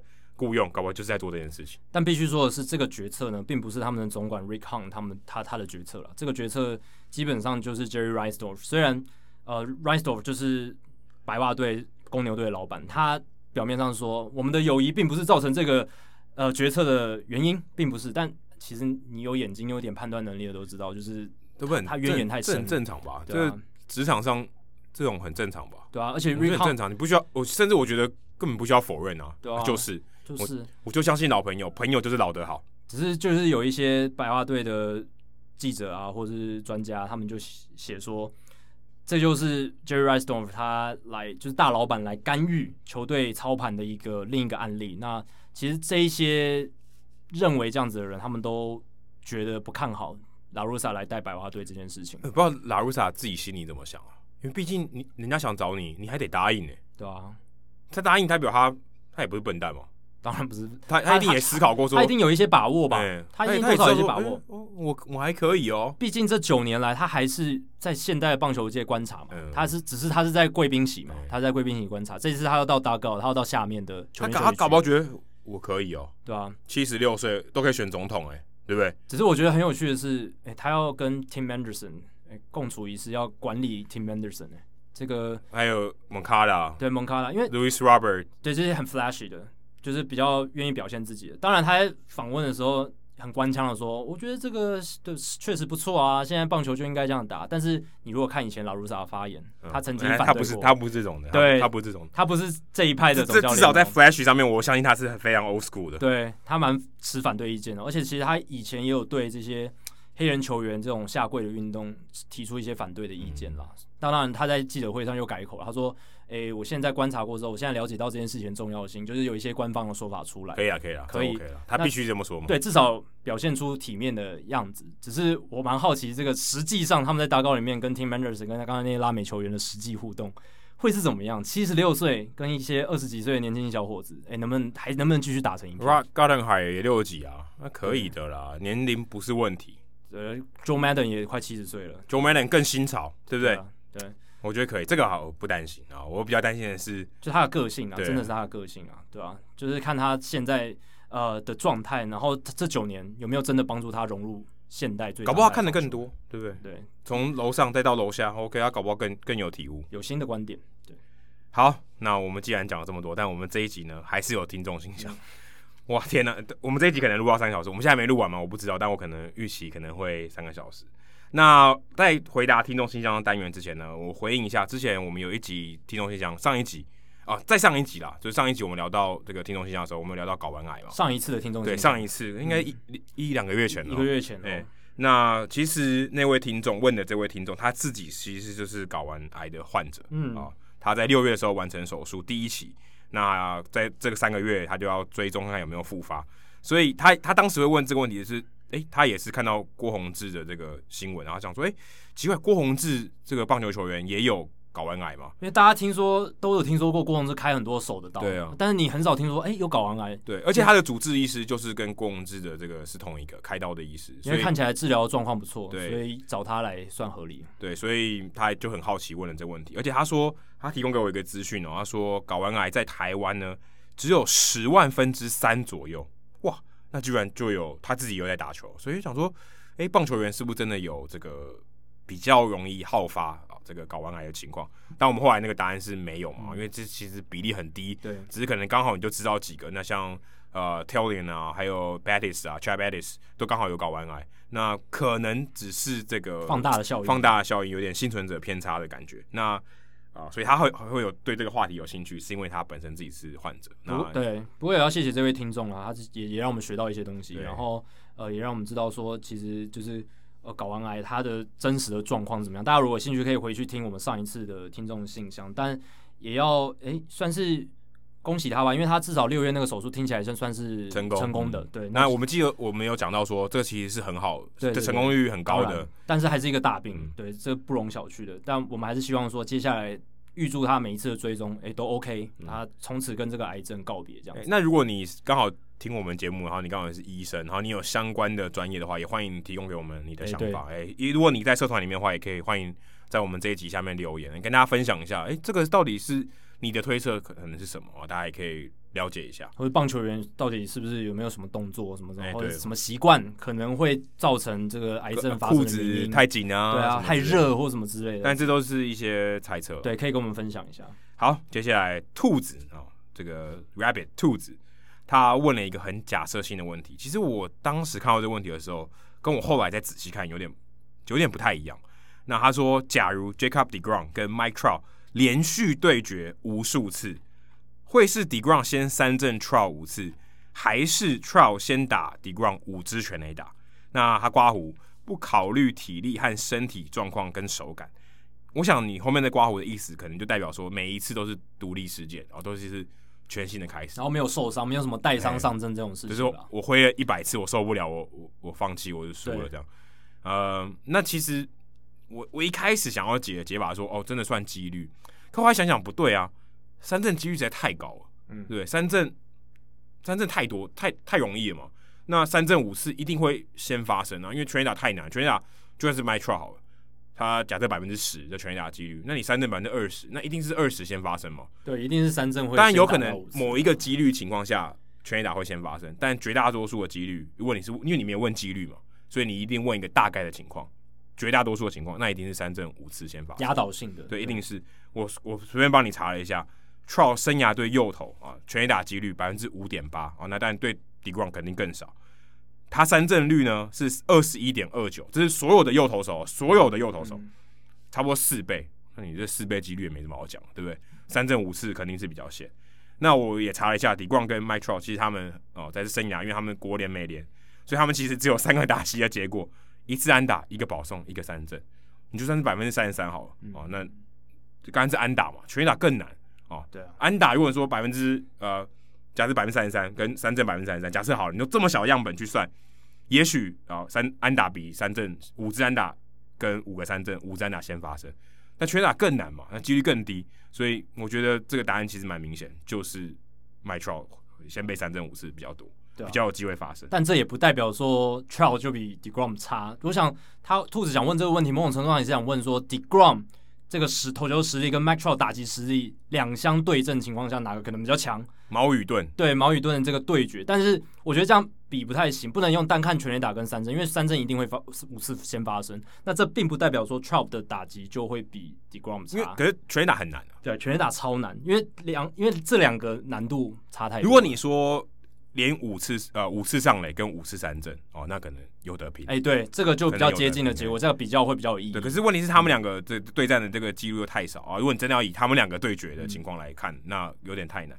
对，那我就问了一下我们的数据顾问，然后 John 安正阳，他说：“哎、欸，给我一个很简单的做法，就是你用了秀自己去模拟，你就两个，让、嗯、他们两个一直互打啊，打到什么时候？哦，天荒地老啊，十几万次，看到底结果是什么？就有结果。那其实我原本看到这个题目的时候，我想说。是不是应该用模拟哦？之前上课有学到那个蒙地卡罗模拟法，后来想想不需要，因为他没有说要连续五次或是连续几次嘛，所以如果是先发生哦，只要累积嘛，你知道累积，那其实完全不用模拟，一定可以给你一个很很很有信心的答案，就是三振先发生。但是我告诉你，如果问我是三振五次先发生跟三振啊、呃、跟全垒打五次几率各是多少哦？那我可能就要。要算一下，因为它毕竟还是存在的嘛。如果是连续嘛？啊，没有连续，没有连续。就是 OK，五次全垒打跟五次三振，假设我打一万个打席，嗯、哪一个会先发生吗？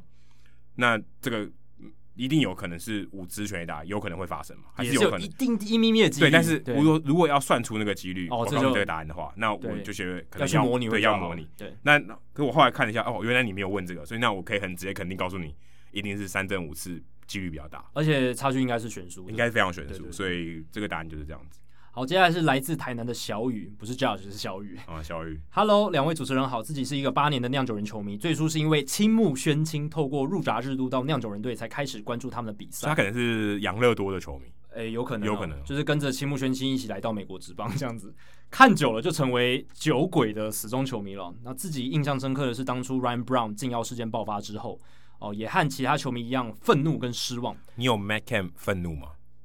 对 Kemp 是那一年算是最大受害者，本来是 MVP 是他的，结果被算是被 Ryan Brown 抢走。但是呢，看到 Ryan Brown 归队之后啊。他主场球迷对他热情的欢呼啊，支持他回来，以及二零一五年 Ryan Ryan Brown 用上半季的好表现，透过递补重新回到明星赛啊，自己看着他心里的感觉是蛮感动的。虽然当初的错误难以弥补，但回归之后他的奋战精神，我觉得也没有让球迷失望，是一个蛮励志的故事。虽然大部分其他可能其他球队的球迷吧，可能都不会原谅他。那他想问的是，其历史上也有像这样历经足以影响生涯的重大事件，导致身败名裂的选手。哦，之后还能够入选明星赛或在球队历史上有不凡地位的选手吗？其实给一个也是近代一个非常明显的例子，就是 Nelson Cruz，我觉得他是最佳最佳的例子了。他在二零一三年被检出使用禁药，遭禁赛五十场，嗯，已经这么久以前了，很久了，快已经七年了，其实好难想象。所以，对啊，我觉得没有很久以前呢。对，那是我大一升大二那一年吧，所以我离大一大二也那么久了。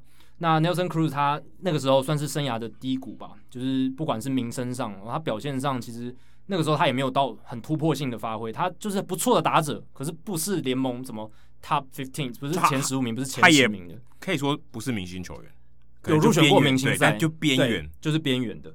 那二零一四年的时候，精英队。决定给他一张一年八百万美金的合约哦，给他一个这种平反的机会，给他重新一个枕头，哎，算枕头合约吗？不算，因为没有很高薪。对，也不算。给他一个改过自新的机会了，改过自新的机会，金盆洗手的机会。呃，马上，Nelson Cruz 报以单季四十轰的赛季，成为大联盟那一年的全垒打王。哦，后来他就是一年一年签。后来几乎都是这种很短约，两三年这种。哎，没有哎，但是他在打完精英队那一年，他马上跟水手签了四年。哦，对，四年哦。对，那张四年的合约是他生涯最大张的，所以那个时候，对耶，对啊，所以那个时候大家都在说，哇，他这个洗白的速度也太快了吧，跟 AJ Hinch 有得比，完全有得比。但 Nelson Cruz 还花了一年去证明自己的身手，AJ Hinch 连证明都不用证明，你不用在家里接电话就好了，家里接到电话，哎，又回到总教练的位置了。所以，当然，你说就位置上，Nelson Cruz 也是在精英那一年就回到了他这个先发野手的位置。可是，你说 DH 吧，对不对？对 DH，但是名誉上来讲，他算是花了一年哦，证明自己，就算没有吃禁药，呃，也可以打成这样的成绩，这样子。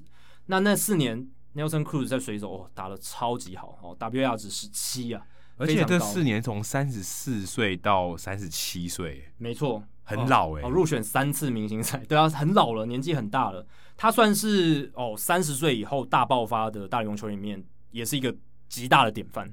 他是非常非常可怕。他在药药效退了，真的才才才才显示出他的实力。更不合理哦，更不合理。他在水手队的攻击指数是点九零八，这是四年来的成绩。那这个点九零八比联盟比预期还低、欸。还低吗？比我预期的，但是很高。水手主场相对来讲是对打者比较不利嘛，所以他你如果跟平均比较，他这是高于平均百分之四十八哦，非常非常可怕。所以那四年基本上就是把他的能力啊、名声啊，算是都洗白。而且他个性本来就是很好的一个球员嘛，人见人爱，然后呃又很喜欢讲话，然后也对媒体应对得宜。所以他那四年内真的是不只是场上的成绩洗白，他整个。在球场的名球球场外的名誉上面也洗得非常白，嗯、变成很受球迷爱戴的。可能可能有很多球迷还，如果是最近这几年开始看，搞不好还不知道这个事件呢。对啊，因为没人在提啊，因为是五六年前的事情，大家搞不好没人在提。这几年都一直在说哦，Nelson Cruz 有多强，多老多强，多老多强这件事，忘记说他其实有进过赛，有吃过药。嗯、然后那一年那四年的合约是五千七百万美金，所以是完完全全的不止值了哦，还超过很大的价值。那后来。二零一九年，他跟这个双城队签一年一千四百三十万美金的合约，附带二零二零年的球队选择权。所以今年结束之后，他也是成为自由球员。不过他一定还会有工作的，因为他这两年在双城队也是打得非常好，攻击指数一点零二零，打得甚至比他在水手的时候还要更好。这个就越来越反科学了，回光返照，真的有可能是回光返照，越老越开花。但回光返照的话，他接下来可能就要直接下一年就可能退休之类的。哦 但你就可以看到说，Nelson Cruz 他的就是洗白真的是非常明显，这是一个我觉得最经典的案例了。如果你要论这件事情的话，那其实还有几个啊，像 Josh Hamilton，当然他是一个比较复杂的案例，他是一九九九年选秀状元嘛，但是因为酗酒和吸毒的问题，他几乎葬送自己的棒球生涯。但二零零七年他回来了，二十六岁的时候才登上大联盟，他是十八岁的时候就已经进，这个是被选中，他当时是大物状元，大家都觉得说他应该可以马上直接变即战力那一种，但是他拖因为酗酒吸毒问题拖到二十六岁，但是他的天赋实在太好，他迅速成为强打者，而且他在二零零八年到二零一二年这五年间在游击兵队。几乎是彻底洗白嘛，就是完全变成人见人爱的选手，而且是很好励志故事哦。怎么怎么样从酗酒吸毒变成一个成功的大联盟球员？而且他在二零零八年那一年，他在 MVP MVP，哎、欸，不是 MVP，他那一年打的很好了。他是二零一零年的 MVP 哦，二零一零年。但是他那一年一百三十分打点是打点王，而且他是在那个全垒打大赛，大家还记得吗？洋基老洋基球场的最后一次的明星赛，他在那次全垒打大赛打的超好，嗯，还记得连续好几轰啊。高中老师、高中教练为他，对对对对，很感人的一幕，然后也很令人印象深刻，也为老杨基球场留下彻底洗白。对，也为老杨杨基球场留下一个非常好的一个收尾，这样子。但是呢，从他离开游击兵开始，就是一切崩坏的开始。他跟天使签下五年一亿两千五百万美金的合约，然后那个时候开始，他就是变成风扇嘛，打击能力急剧退化。然后呢，他又开始酗酒了，他又开始吸毒了。吸食骨科碱，还有就是喝酒，然后到后来越来越惨。他二零一五年之后基本上就没有再出赛了。那后来问题是什么？他有家暴的问题，他殴打他的女儿，被检方以重罪起诉哦。目前这个案件还在审理当中，但是如果定罪的话，他有可能被判十年的有期徒刑。所以这个就是有一点大起大落。他曾经在生涯之初跌到低谷，他后来变成一个很好的励志故事，算是洗白了。对，这符合我们刚刚讲的这种洗白的故事。可是他后来。哎、欸，又走下人家人生的另一个低谷。我还要买他的书哎、欸，我记得你好像也有哎、欸，你的书柜里面是不是有这本书？没有，Josh Hamilton 我没有。哦，我有这本书。对啊，他的故事真的是很值得写的书，但我觉得要出二部曲了，看他之后接下来能不能再返回来一次，对啊，他可能不是 second chance，呃，third chance。对啊，因为我觉得这种吸毒酗酒的问题实在是很难一次就解决。你看八零年代的球星 Darryl Strawberry 还有 Dwight Gooden，嗯，一个他们两个都有。不断的重复反复的酗酒问题，还有吸毒的问题，但后来一个 Strawberry 他重新建立对对自己人生的信心，他重新洗白，他现在是一个算是呃反酗酒大使，嗯、对，就是就算是有找到人生的第二春，但是独爱过人就没有，嗯、他现在人生还是继续往低谷走，嗯、所以有些人回得来，有些人回不来，那 Josh Hamilton 就是回不来的那一个，所以还蛮可惜的。那其他的像是 Aroldis Chapman 他有家暴，但现在大家已经好像忘了吧？有些有哪些人还记得他有家暴过，对不对？他甚至还开枪哎、欸，对着家里的车库开枪，我觉得很可怕。嗯、但是现在他又重新洗白了嘛，他又是全联盟最强的终结者。Julio Urias 也有家暴，也有竞赛，嗯、但是这一次世界大赛洗白了，没有人讨论这件事嘛。Anderson Russell 也有，但他他他还没回来，嗯、他还没洗白，他在韩国。对啊，所以 Urias 算是洗白。我看我这次没有看到有哪些新闻讨论到他有家暴这件事情，几乎很少。然后如果当然这个他他问的这个。听众他问的是，呃，小雨他问的是那个算球场上洗白嘛，就是表用表现来洗白。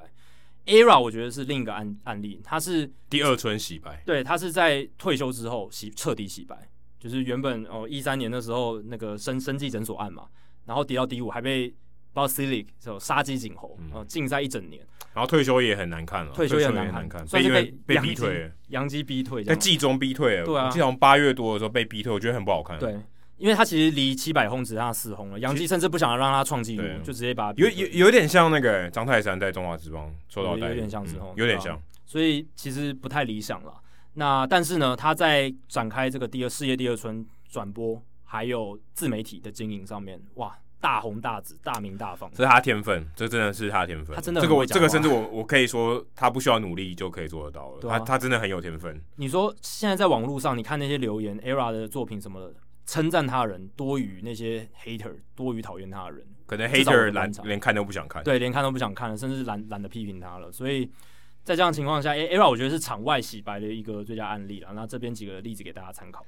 还有 Matt Bush 啊，可是他比较不像洗白，他就是回到球场，但他没有入选明星赛，对、哦、对，但他投的不错，他第一年确实投的不错，他也是以前其实他跟 Josh Hamilton 很像，嗯，都是大都是状元，然后吸毒酗酒，然后最后把而且他气打从头，对，还气打从头，但 Matt Bush 更严重的是他有车祸，他有坐牢、啊，对，差点撞死别人，对，他有坐，他有他这是有坐牢，是有坐牢的，那他后来有回来，然后也投还不错，但这两年都没有出赛了，对吧、啊？所以 Nick Anderson 也有坐牢。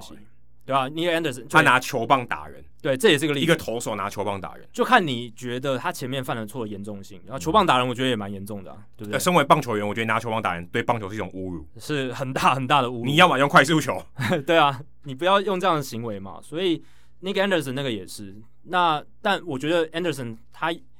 我觉得他甚至不算洗白，因为大家根本不知道这件事。你说有几个人知道 Anderson 他之前有犯过罪？因为我当时在跟马林，所以我知道这个新闻。对，只有像你跟马林的人才知道嘛。一绝大部分百分之九十五的球迷，我相信都不知道这件事。可能到现在都还不知道。对啊，所以到底诶、欸，这些犯错的人这么快就获得第二次的机会，或是洗白，O 不 OK？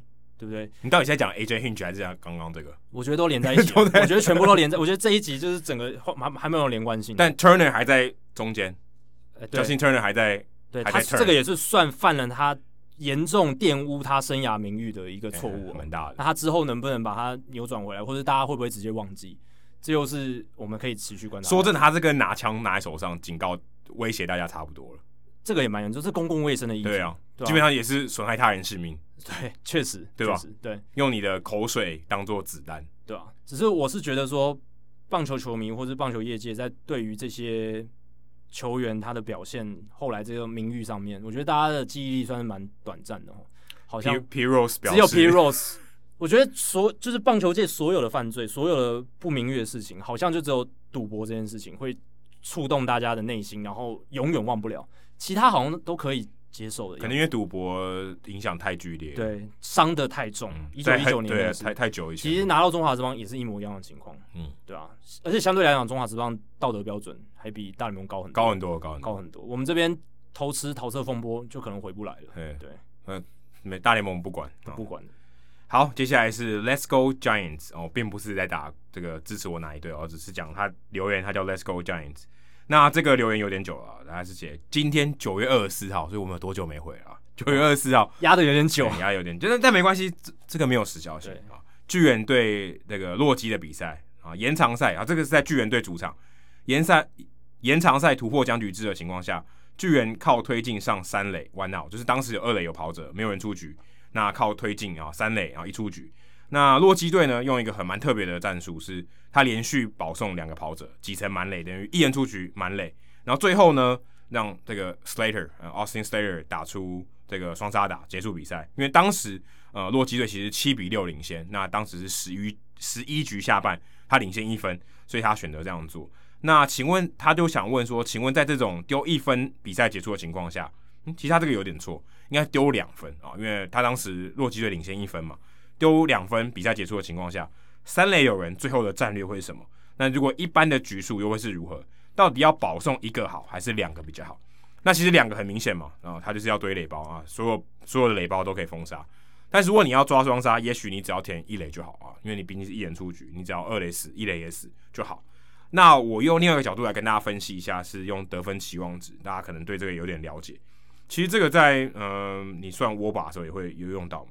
那如果今天是二垒有人，没有人出局的时候，就是这个突破僵局制一开始最一开始 set 的情况下，得分期望值就是按照以前这个一九五七年到二零一五年的这个整体的资料来看，在这个情况下是会得到平均得会期望值会得到一点一分左右，所以诶等于说你打一万场比赛啊，差不多你的二垒有人没有人出局的情况下都会得一分，平均会得一分啊，应该这样，平均会得一分。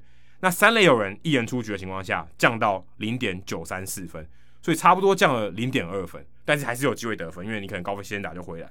那如果是一三垒有人一人出局，是一点一四四分，好，所以高了一点点。如果你再填上一个人，所以其实洛基队如果做这个决定，就是他多保送一个人，他可能会多掉一点分数，会多掉零点二分。所以按照这个情况来讲是这样。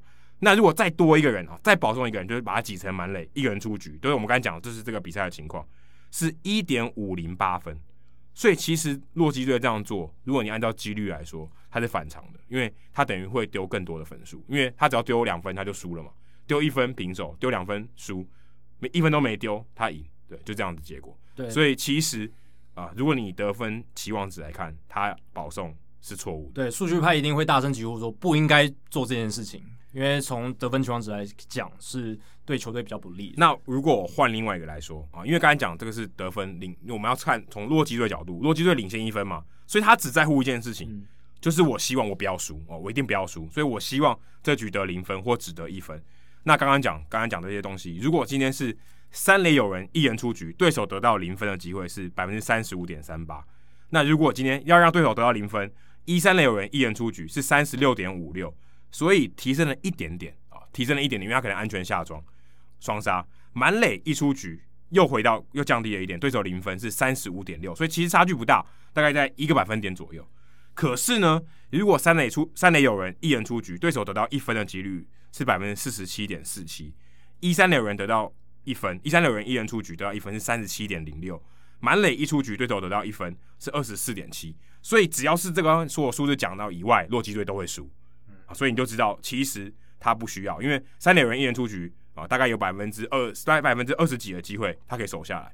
那如果是满垒一人出局，他大概只有百分之四十几的机会会守，会会会呃百分之四十几的机会会输，所以他其实赛程满垒，他百分之四十几的机会会输，他等于。啊、呃，在保多保送两个人的时候，他增加百分之十几的机会让他输球，所以其实这个做法对于洛基队来讲是不好的。嗯啊，如果你用数据派角度来看，几率上，嗯，几率上，但结果是 favorite 他啊，洛基队最后拿到了胜利，因为下一个打者提出双杀打，而且事实上，呃，对于后攻球队来讲，他其实他就是得两分就可以了，嗯、所以他其实落后一分的时候也没有必要触及，他就尽量攻嘛，对吧、啊？我觉得他今因为他落后，如果他今天是他平手。啊，说上半局对方没得分，我只要得一分就赢。你现在得两分，其实你不应该送这个人出去。嗯，对，所以照理来讲，啊、呃，其实你应该让他继续打啊。反正三个打者打，有一个人安打，二垒就回来了。那其实应该是要用这种战术。所以这是我个人的看法。那先攻的球队更不应该，因为先攻的球队他要得越多分越好，因为他不知道下一个半局对手得多少分，所以他更不应该用触击。对，啊，所以这是我的看法。如果你用得分期望值来看，不管你先攻后攻，你都不应该触击。对，就是要创造出。能够得分的最高几率，对，就就是这样子而已，就是这么简单。但是会触及还是有他的道理，也许每个人状况不一样，而且要看那个打者的实力。对，对你，因为这个都是没有考量到打者实力，对，打者每一个人都是一样的，对，都把它当做一般的，都把它当做一般的。所以，如果当下，比如说你是一个非常弱、打击接近打者的这投手，打击接近投手的这种打者上来，那你势必要用触及的方式，或者你可能要换代打，换代打之类的，或者你没代打可以换了之类的。所以这个不一定，但是如果你真的机遇上来看啊，都不管是下一棒，不管是不是 Slater 上来打，是哦，当然不要点最好。好，接下来是山姆 Sam 问的，他说想请问美国有统计哪个高中队在某时期出了最多大联盟选手吗？像 Lucas Giolito、Jack Flaherty 还有 Max Fried 是高中队友那样，还不是队友，统计很难呢。对，这个是太不可思议。其实你如果去看他们这个都在同一所高中的这样子的一个状况，其实真的会觉得是奇迹啦。因为，因为美国高中这么多，跟台湾，哎、欸，大家给一个大家一个观念，台湾是畸形，嗯，好的球员都会到某几个高中，美国哪有？美国没有这种的，都散的，哎、欸，美国美国就是地区的，没有没有在跟你玩这一套的，直到大学他们才会说，哦，我挑好的那种棒棒球、欸、就是有 powerhouse 这样，有有有人才聚集的感觉，那些棒球校队比较好我再去这样，但高中没有这样，高中就是都是散散布在各地这样。那刚才提到那三人，他们是来自 Harvard Westlake High School。那是在加州洛杉矶一间学校，真的是我觉得真的是中乐透的概念。他们在历史上也只有出六名大联盟球员，结果有三个都是明星级投手，而且都在这个时代。对，这个真的很很可怕。他们是其实他们第一个大联盟的选手，我记得 Adam 之前你好像有提过，就是二零一零年上大联盟的 Brandon Bosh。对，大家如果还印象，老虎队起家的嘛，对对吧？所以为什么会提到他？忘记了，好像也是因为有提到这三个球员，我记得没错的话，好像因为也有提到他们，所以也提到 Brandon Bosh。如果我没记错的话，我但我记得我没有提过。对，你有你有提过 Brandon Bosch，所以 Brandon Bosch 也是 Harvard Westlake 出来的，所以是从二零一零年才产出第一个，然后到现在，哎，十年过去，已经有六个球员都有在大联盟出赛的记录，然后 Flaherty、Fried、Giolito 都是哦明星级的投手，这个是太难得一见了，这个真的是比中乐透还难的一件事情。那因为你说某时期出现最多大联盟选手的高中，其实。我不太懂某某时期到底是一两年呢，还是就是可能大家有同队过，同同时期，就像 Gary Cole 跟 Trevor Bauer 这种，但他不过他们在 UCLA 就是对，但其实就像刚才那讲的，高中实在太多，然后其实本身你高中要产出一个大联盟球员都很不很不容易了，所以呃 Harvard Westlake 出产这三名大联盟球员，在这么短时间内，其实是一个非常畸形的一个状况。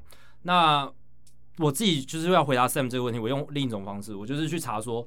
全美哦，从大联盟开始到现在，产出过最多大联盟球员的高中是哪几所？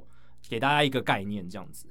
那美国，我现在是指美国，不包含其他国家的，因为其实历史上产生过最多大联盟高院也蛮强的哦。啊，高高院也蛮强。我是说大联盟球员，对，我说如果高院来算，可能高中来讲，可能是全世界超强的高中。对，可能是前前几名或凭证之类的。但其实第一名的第一名跟第二名好像都是多米尼加的高中，因为多米尼加国家小嘛。是讲棒球，那应该不算棒球学校吧？棒球高就是高中啊，就只是单纯高中，哦，所以不是棒球学校，不是棒球学院，就是高中。对，所以多米尼加有两所，其实是比美国的，就是。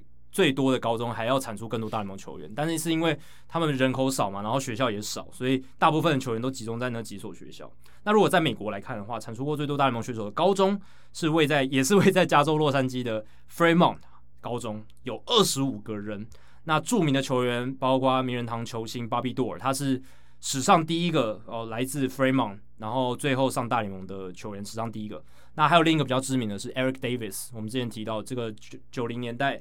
八零年代哦，非常著名的一个炮手加快腿。那这一这一所学校，它近年来啊，学生变得比较少了。从以前大概五千多个学生，到近年来只有大概不到两千人了。所以学生数减少，那个学生基数减少，球员的这个素质也会变差啦。那校队竞争力也会下降。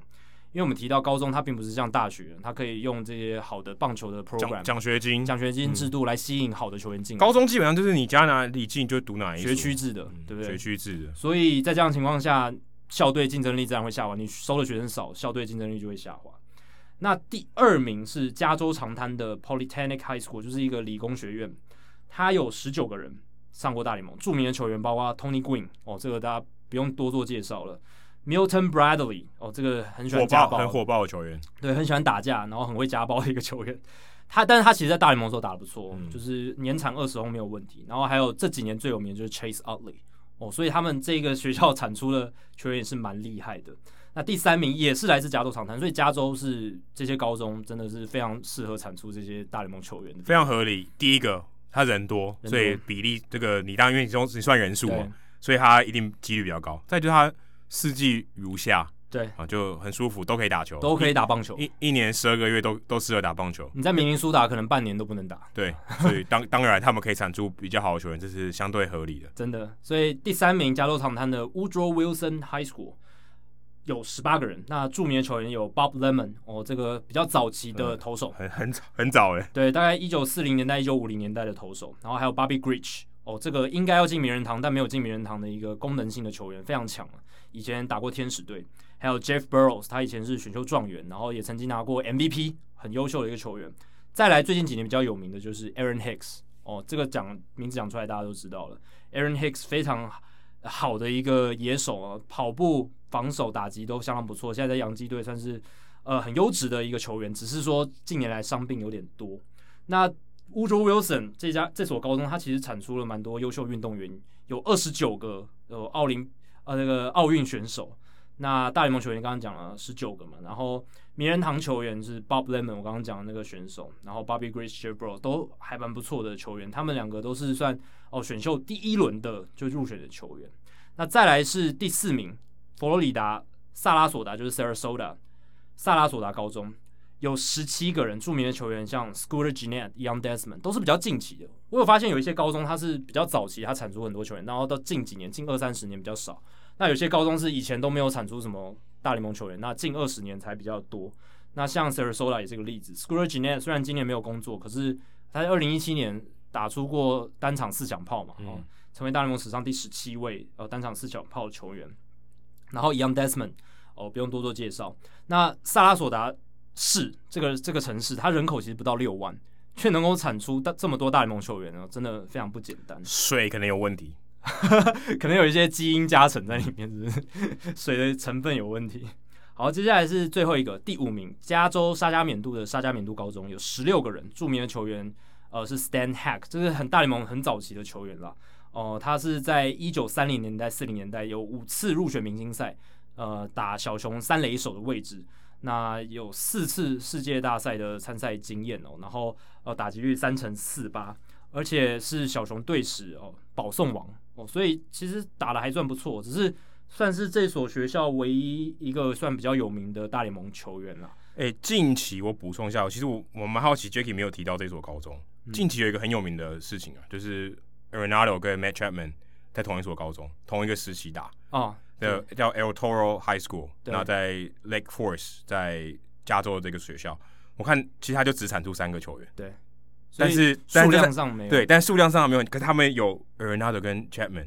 对，很强哎、欸，对啊，这就是其实就是跟刚才我前刚才我们前面提到那个 Harvard Westlake 是差不多的概念嘛，就是短期间内呃产出很也你说很多吗？两位，对不对？但他还有 Austin Romine，Austin Romine，对啊，都很近期耶，都是近期。你看这所高中也是以前没有什么，然后这几年产出蛮多高中，他们三垒一定有问题。他们三人为什么可以出两个金手套三垒手？呃，有灵气这样子，哎，有可能，对啊，有灵气，对啊，但就是。但他们的人数其实就就只有三人，对不对？嗯、就是跟我刚刚提到这些，像即便第五名的沙加缅度，他们十六人，但是整体来说，过去三十五年来，他们只产出一个大联盟球员。对啊，这个可能跟世代啊，或者当时的教练啊，也都可能有关系，或是。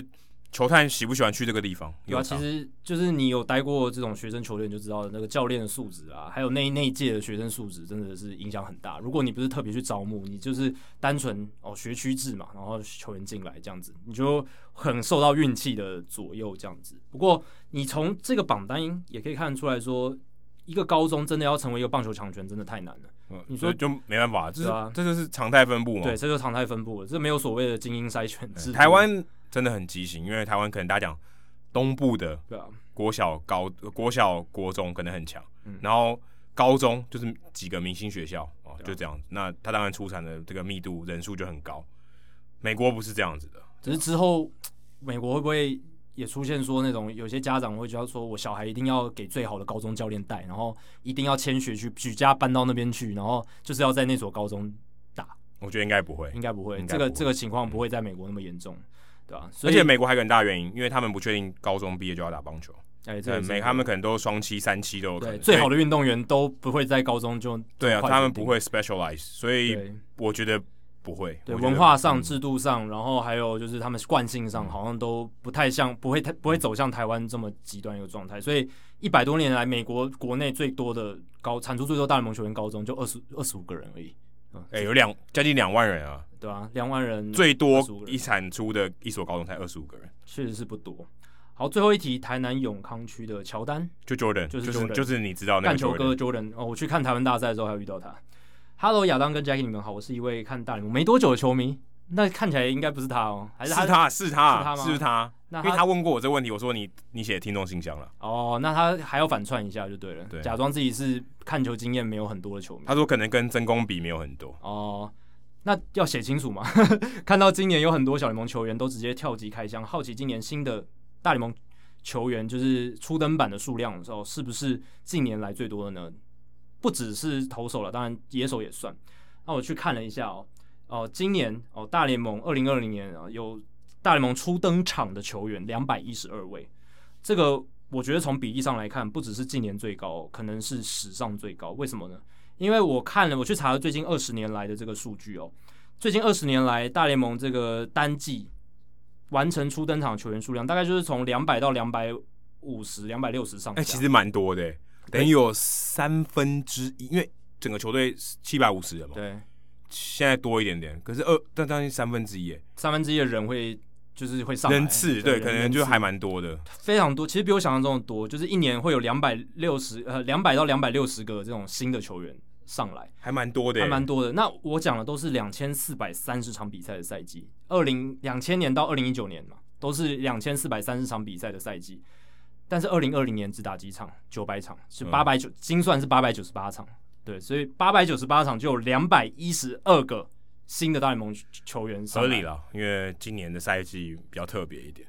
对啊，这是比例真的很高，只打百分之三十七的赛季，然后就有两百一十二个初登板的球员。那就像 Adam 讲，今年赛季太特别了。第一个是球员名单前两周三十个人，后来变二十八个人。哎、欸，其实这样就多很多，但是就百分之十了。对，就多，就是这这些人一定会多出来。那你加新秀的几率已经一定，变高，一定提高。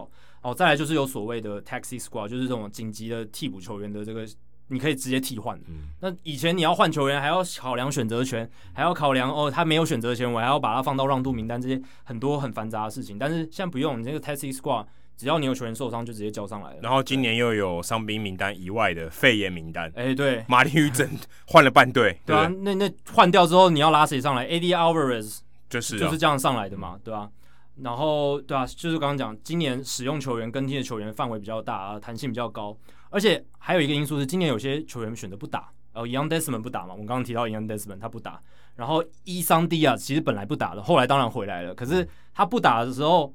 其实这些都提高了新秀上来打球的人数还有空间嘛。嗯，我觉得 Eddie Alvarez 会上来也跟 Isan Diaz 他选择那时候开季的时候没有打有关呐、啊，不然 Eddie Alvarez 其实不太有机会。还有好几个连二 A 都没打过就直接上大联盟开。对啊，非常多。那还有另一个因素也很重要，没有小联盟赛季，所以提高了呃今年小联盟球员的养成的难度嘛。那球队如果想要让那些他们积极栽培的大物新秀有实战的机会，他势必要拉上来。嗯、Joey Bart、欸、Casey Mize 很多都上来，不然搞不好他们二零二零年如果正常赛季，搞不好还不一定会上来。对啊，还有蓝鸟队的那个新秀，那个头头新秀也是，就是呃、uh,，Nate Pearson，Nate Pearson，对他们，我觉得都算是啊，某种程度上都是因为今年赛季他们需要让这些大物新秀有实战的机会，所以空一年，对啊，就把他拉上来了，嗯、就让他比赛。那今年的。预备球员训练基地都离球队的大联盟主场很近，所以规定，这算规定这也是这这这也是规定。所以大联盟球队这边的总教练、教练啊，还有数据分析团队，他们跟以往比起来，你可能要跑到三 A 球场很远。他们现在要观察小联盟球员表现跟状态很近，比较容易。大家一起集中管理。对，就好像你其实都都在同一个地方，嗯、都在同一个地方，这样其实能对提高他们对这些球员的认识，还有信心。而且而且，其实会留在那个 alternative side 都是。受到重视，对，都已经受到重视，都已经蛮接近大联盟老师，或是呃，就是大物，希望给你多一点这个比赛，就不管是模拟比赛的这个经经验，他不会让你说啊，就是回来回来回到自己家里面这样。那你如果看近几年的趋势，其实也是说越来越多新秀，每一年出现的新秀越来越多。你说在两千年代初期的时候，二零零一年甚至只有一百一一百九十九位，二零零三年一百八十二个人完成初登场，所以那时候还有两百人以下。可是近几年哦，数量越来越多。从二零一五年开始，都至少有两百四十个人以上，所以这也符合我们这个节目一直以来在讨论到，年轻球员越来越占优势，然后大联盟球队越来越喜欢洗这些后援投手，洗那些免洗的小联盟的后援投手上来啊，然后还有很多年轻的选手，他们为了用最低的薪资让他们可以发挥最大的价值，这样，所以今年这些情况呢，也造成说，哎，在季后赛完成大联盟初登场的人竟然有三位。大联盟一百一十六年，在在今年以前一百一十六年只有两个人曾经在季后赛完成大联盟初登场。然后第一个是二零零六年的运动家队的 Mark Kiger，再来就是二零一五年皇家队的 Raul Mondesi Jr.，然后现在改名叫 Alberto Mondesi 的这个球员，只有这两个人，就是 Raul Mondesi 的儿子。对，他们两个都算是那种防守代跑，嗯、基本上没有什么实质功用，角色球员了，真的非常角色。但今年有三个都是算。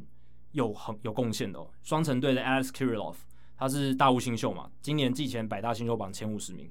光芒队的左投 Shane McClanahan，他是投手史上第一个在季后赛完成大联盟初登场的球员，他的左投也是火球男，可以投到一百英里的。再来是教室的左投 Ryan Weathers，嗯，这这三个人，Weathers 跟 Mondesi 一样，都名将之后。对对，没错，所以。这三个人今年光一年就有三个人在季后赛完成大联盟初登场，这是大联盟。前面一百一十六年这些有世界大赛的历史上面没有办法见到的事情，所以呃，今年季后赛多一轮赛程变紧凑，也是有一些因素在里面，更增加了球队需要新秀球员补强及战力的可能。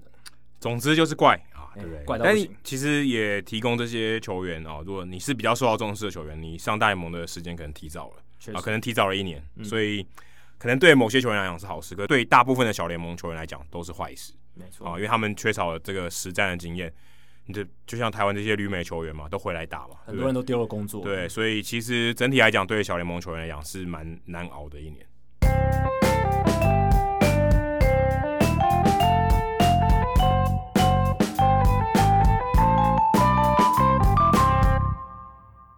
好，接下来进行本周的人物来讲单元，Adam 这个礼拜要介绍谁呢？那这个礼拜，因为刚才我们聊到蛮多，其实也蛮刚好的，就 刚好聊到蛮多那种学校啊、毕业啊这些东西。嗯、那我今天要介绍的是一个，现在现在应该不算教练啊，以前他最有名的是教练啊，Tom House 哦，House 是那个房子那个 House。那如果你有看过《百万金币》，就是那两个印度人，我们之前也有介绍过，也在人物来讲里面讲好几次。对，把后来他那个也变成摔跤选手，之前有讲过。你看过这部电影的话，你可能对他有点印象。他就是在那个南加大那个棒球场啊，那个教练。好，在那边帮忙进行 try out 测试会的那个教练，那里面有他穿 polo 衫，那个人就是 Tom House 哦。不过那个是别人演的了啊，那叫 Bill Paxton 这个演员演的，演 Tom House。那 Tom House 呢，其实蛮有名的哦。大家如果你可能对呃美国棒球界没有那么了解，你可能没听过这个名字，但在美国棒球界肯定都听过这个名字，响当当的人物啊。那我会今天想要聊 Tom House 这个人，是因为我在 Fangraphs 看到一篇文章，提到说 Dusty Baker 啊，就是太空人队的总教练。他请啊 Tom House 来诊断 Jose Altuve 这个传球失忆症的，就是投球失忆症的这个情况。那因为 Tom House 他是一个投球专家，那刚好他又跟 Dusty Baker 以前是小联盟的队友啊，这关系非常好啊。一个是房子嘛，一个是呃烘焙师啊，烘焙屋的概念。诶，Jacky 你有听过烘焙机？烘焙机？哦，你没有听过？如果听众知道烘焙机什么，他那代表 Jacky 的这个。这个时代有点久远，以前网站啊不叫网站，嗯，以前叫 home page，所以叫烘焙机。Oh, OK，, okay. 以前都是什么 Jacky 的烘焙机，算是一个乡民的用说法。哎，对，那个时代的乡民啊，以前大家叫烘焙机，这我真的没听过。现在叫做你的 IG 啊，以前是烘焙机啊，非死不可这样子，对，类似这样概念。脸书啊，以前叫烘焙机 home page。那 Tom House 他以前也是小联盟球员嘛，跟 Baker 曾经是队友。那当然，他当然他的这个职业生涯不是很光鲜，也不是很光鲜亮丽，没有没有什么特别明星的这个成绩。诶，他在七零年代的时候还有曾经吃禁药，但他吃禁药没有什么好的，没有什么好的结果。他是后来他自己坦诚说啊，我吃禁药好像实验失败啊，对我没有什么这个正面的这个情况啊，只是觉得越来越胖。他算很早吃禁药，很早，七零年代很早，很很前卫的一个人。对啊，那。刚才讲到他的这个职业生涯没什么，在大联盟没有什么可以提的。他唯一最有名的时刻是他一九七四年他在这个勇士队打球的时候，呃，那时候他接到 Hank Aaron 第七百一十五号全垒打，哦、就像 Ozzie Albies 打全垒打，然后被 Mark Melanson 接到，他是在那个牛棚热身的投手，然后接到 Hank Aaron 那一球，哦，算名留青史了。哎，对，这是他他职业生涯算是 highlight，哎，highlight 最被大家重播的一个画面啊，对 对，所以他其实他在职业生涯不是这么这个。不是这么知名的选手，哎，不是这么知名，不是这么呃大名显赫啊，这个威名显赫的这种选手。那他其实现在很老了，一九四七年出生，七十三岁。他从西雅图来，跟 Blake Snell 一样，后来搬到南加南加州。那他他其实，在高中的时候也还不错啊，虽然有点成绩，能打到大联盟的球员，基本上高中都都很厉害了。那他那个时候接到这个 USC 就南加大这个校队教练 Rod Dedeaux 的这个教练，他的名字非常难念，Rod 就是 R O D，Dedeaux 是 D E D E A U X。我我也是去看那个访谈影片，的叫 Dedeaux。这个教练非常传奇，他做在 USC 待了四十五年，就做教练，非常厉害。那他招募他加入南加大，那时候他成为 Tom Seaver 的队友。嗯，哦，所以他。也是因为他观察了 Tom Seaver，所以他对他的一个投球，他是投手，他对这个投球的见解有更更不一样的了解。那他在 USC 的时候，他念行销，后来他拿到运动心理学的博士。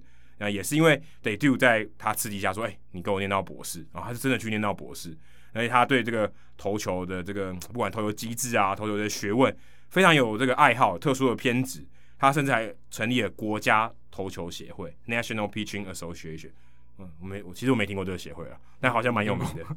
那 Tom House 就是这个创办人，他也被称为称作现代投球机制之父。哦，这个名号很大，很大哦。哦那我就是刚才讲说，在 Fangraphs 看到那篇文章嘛，后来这个 Dave Loria 他 Lorilla 他在这个 Fangraphs 有另外一个 follow up 的文章，就是讲说，哎，他是 Father of Modern Pitching Mechanics 啊，就是现代投球机制之父，是 Tom House。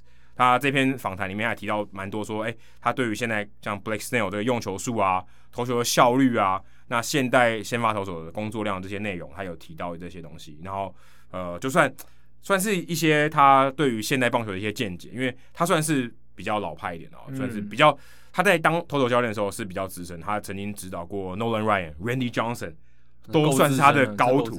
对，不管说，哎、欸，不要说他沾光，Nolan Ryan 在他这个游击兵的时期接受他的指导，那是他投手教练。他在名人堂演说上还特别感谢 Tom House，你被真的有贡献的，对你被 Nolan Ryan 感谢你对他投球的指导，这应该至高无上的荣耀。哦，对啊，其实你看他的经历，他跟 Tom Seaver 当队友，他可以近距离观察这个投手他的机制是怎么样，让他可以投出这种橡皮手嘛，基本投、欸、基本上橡皮手。那对啊，Nolan Ryan 更橡皮。对，所以也许就是这样传承了这个可能很好的一个投球机制到 Nolan Ryan 身上，让他也可以投出这么好的成绩。可是某种程度上也是幸存者偏差了，搞不好他也教了几百个投手，有其他五十个都失败。对，不知道，但但但至少至少有好的案子。Randy Johnson、Nolan Ryan 都是他的。那他。也可以算是为什么他称为他是这个现代的投球机制之父呢？因为他其实有一个这个时间点，一个事迹，就他是第一个利用这个三 D 动态捕捉投手的这个当做 field coach，就是实战的教练，不是说啊是顾问啊这些的，他就是真的是在球队体系里面，他采用这个方式来训练球员的。这个第一个教练，所以算是很先进，先驱绝对是先驱。那我们来说三 D 动态捕捉，其实就是高速摄影机啊，就是你像 Trevor Bauer 他们在训练 Driveline，你可以说没有 Tom House 就没有 Driveline，嗯，可以这么说，因为他等于是第一个把这个东西带进棒球界的第一个教练，可以这么说，第一个实战的人。那 Tom House 算是啊，可以说是 MVP 制造机的啊什么前前言吗？可以算吗？嗯、前章序言之类的这种感觉。对，应该是说有些像他们这种。愿意接纳新的科学方法的这种前辈，那后来这一些 Driveline 开创出来的新格局，才能够被这些球队接纳，比较比较容易被接纳。如果他当初没有这样做，搞不好可能晚好几年才发生。对啊，因为你说这些新的东西，你要被能够业能够被业界接纳，一定业界还是要有一定的接受程度，不然如果反的力道太强的话，其实也进不去的。对啊，那事实上他也不只有从事棒球这种投球机制的算教学嘛，或顾问。网球、高尔夫、美式足球，你只需要有身体转动的哦，你需要有动力链的，他都是在行的哦，他都是这方面的专家。那他的高徒呢，也包含现在这个准准名人堂四分卫牛奥良圣徒队的 Drew Brees。那他在他的这个访问里面就谈到 Drew Brees 的时候，在二零一二年的访问的时候，他就已经透过高速摄影机来看啊、哦、四分卫传球的动作来来改善。很早以前，很早，二零一二年哦。对啊，所以他真的算是非常非常的先驱。那现在有很多。这个明星级的 NFL 的四分卫，像 Dak Prescott 最近受伤了，Drew Brees、Tom Brady、Alex Smith、Carson Palmer、Matt Cassel 啊，这些人啊都有 Matt Ryan 这些都传球力道非常强的这些四分卫都有接受过他的指导。哇，你想他这个跨足的领域，不止棒球、美式足球也是他在行的地方。那最近呢，啊，这个虽然七十四岁了啊，跟跟 La Russa 差不多年纪嘛，他也。他也不甘寂寞啊！最近他虽然已经退休，已经不在 USC 做投手教练了，已经不是跟那个百万金币那个时候已经不一样了，已经退居幕后了。但他最近也在开发一套 App，叫 Master，就是芥末那个 Master，那专门给这个三级棒球、学生棒球来使用。它的卖点是什么？啊，你只要用手机拍哦，拍这个球员，他就能回传到云端，用他的人工智慧来分析说，诶、你这个投球机制哪里有问题？我可以怎么指导你？那你再用相再用相机录影拍。我再给你指导，那他可能有一部分，他可以在这个本机，就是直接手机上做一些运算。那当然有些服务，它必须要传回到云端，才有办法做人工智慧的运算。但基本上，它不是这种个人的顾问服务。等于说，你今天上传一百万个，我也都有办法处理，而不是一对一的。所以，他这个服务是很厉害，它可以服务大量的球学生球员。对啊，如果 Tony La Russa 他的哲学跟观念跟 Tom House 一样，到这个年代还这么先进，完全在时代的尖端上面的话，我觉得 La Russa 带白袜队绝对没问题。而且他是用这种比较消费者、比较普遍的、哦，啊、他不是他不是说今天就像 Driveline 哦，是你必须要很专业，或是你相对你要有一定的资金，你只要一个手机，然后你买他服务就可以了，啊、你就你就已经很普及，你就可以用了。你说一个跟 Tom Seaver 能连接上那个时代的人物，到现在还能够与时并进。用不简单，对啊，他先从这种三 D 动态，但但 App 不是他开发，但是他是他他他领他愿意去做的，对对，主导他领军，他主导这个专案。你如果没有对对这个没有兴趣，你如果不够不了解一些东西的话，你怎么可能会领导这个专案？所以我是蛮佩服这位老人家的。而且我看到 TechCrunch，就 TechCrunch 如果大家有在 follow 科技业的这个新闻的话，嗯，TechCrunch 是很有名的，他常常报道那种呃新创公司拿到钱啊，拿到资金的。那他们最近我看九月的报道里面，他们拿到一百七十万的 Angel Funds 天使资金。对，那这个天使投资人里面也包含了刚刚他的学徒 Nolan Ryan 跟 Drew Brees 啊，所以老师当然要支持一下了，对，自己要背书一下说，说啊这个东西不错哦。那我那时候看到想说，Mustard 芥末这是有什么关系？就是这个这个名字关联在哪里？对、欸，后来我去查哦，哦 Mustard 其实是棒球术语哦，哦。他说，如果你要他投球投快一点啊，就好像吃热狗说啊，加点料吧。就 put some mustard on it，就是加点芥末吧。这个有这个我听过，这个说法听过。这个，嗯，但是我觉得翻成台湾可能台语一点就是催泪，催泪加加点用力一点，对不对？那你加一点速度上去，把这个 app 叫做催泪哦，蛮不错的哦，不错，催泪。哎，有有没有有没有台湾的新创想把这个引进进来？催泪，那就哎，你今天你你透过这个 app，你就可以催泪，催泪。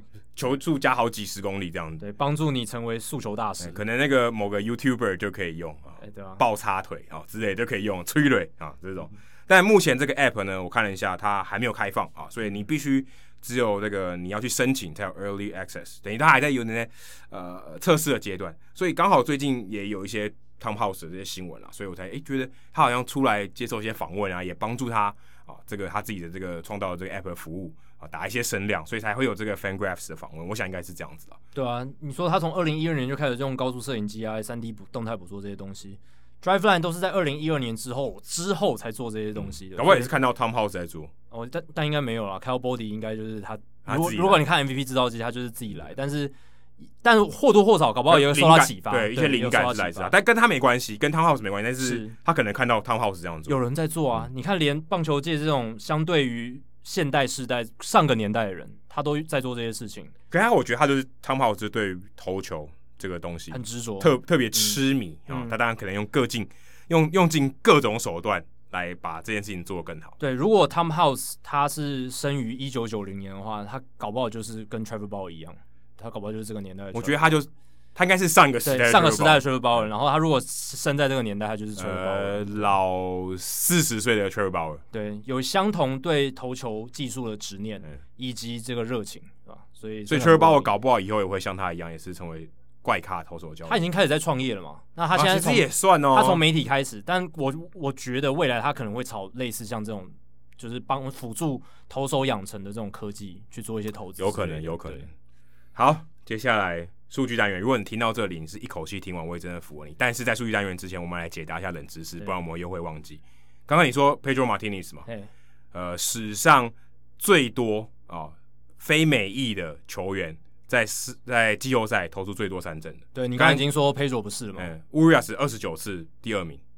那第一名不是 Pedro Martinez，嗯，是 El Duque，Orlando、oh, Hernandez，Orlando Hernandez，两千年三十一次。哎、欸，你也要在洋基队，哎、欸，然后够多的这个出赛的机会，打到最后，要打到最后，而且他那个时候算是他巅峰期了，对，因为他其实蛮老才来到美国。那那时候我记得他是九八年来到美国的，那两千年算是他投的还不错的时候。但是那一年没拿冠军吗？两千年有，哦，两千年有拿冠军，二零零一年才没，就是那一波连冠最后一年。哎、欸，对对对，那 El Duque 他最厉害的就是他球速其实不快。他最厉害的就是变化球一大堆，嗯。哦，还会用手套卡住球传一垒，哎、欸，对，就是直接把手套丢过去吧，嗯、对，反正他就是，而且投球姿势非常怪异、嗯，大联盟以前胯下的筋很软，对，他的膝盖直接顶到他额头这边，太阳穴。好奇的球迷没看过他投球的球迷，赶快去看一下，真的很特别。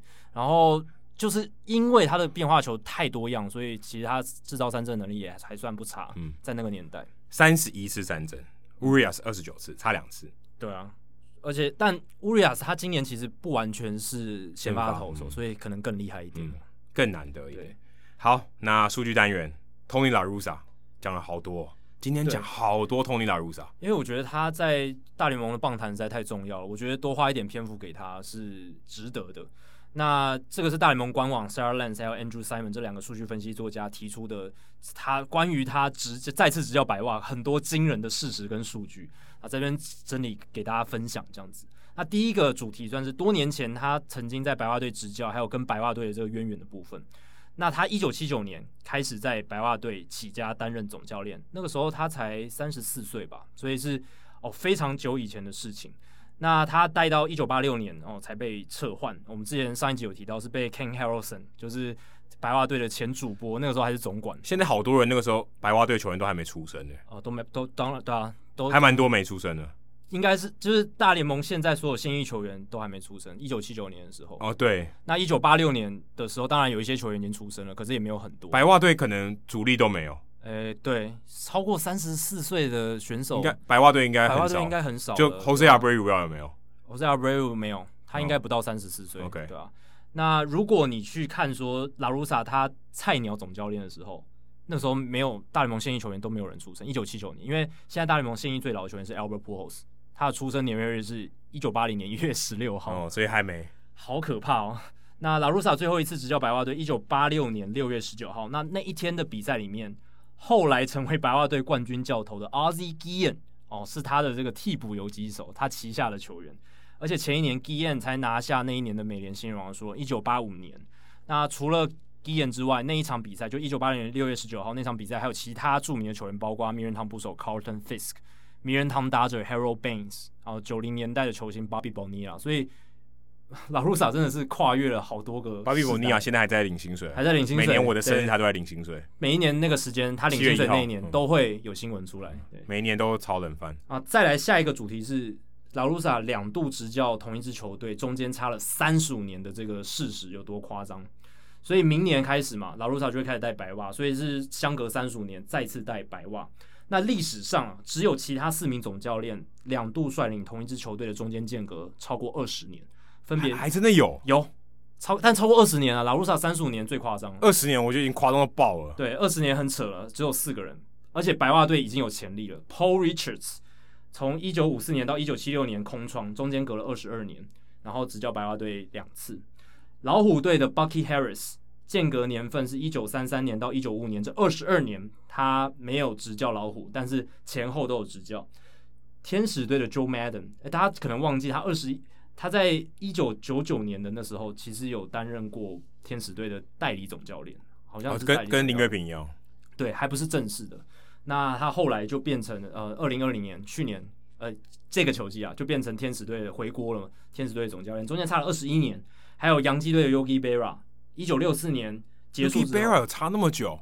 对，他中间我记得还去，是不是？我不知道他他好像有先。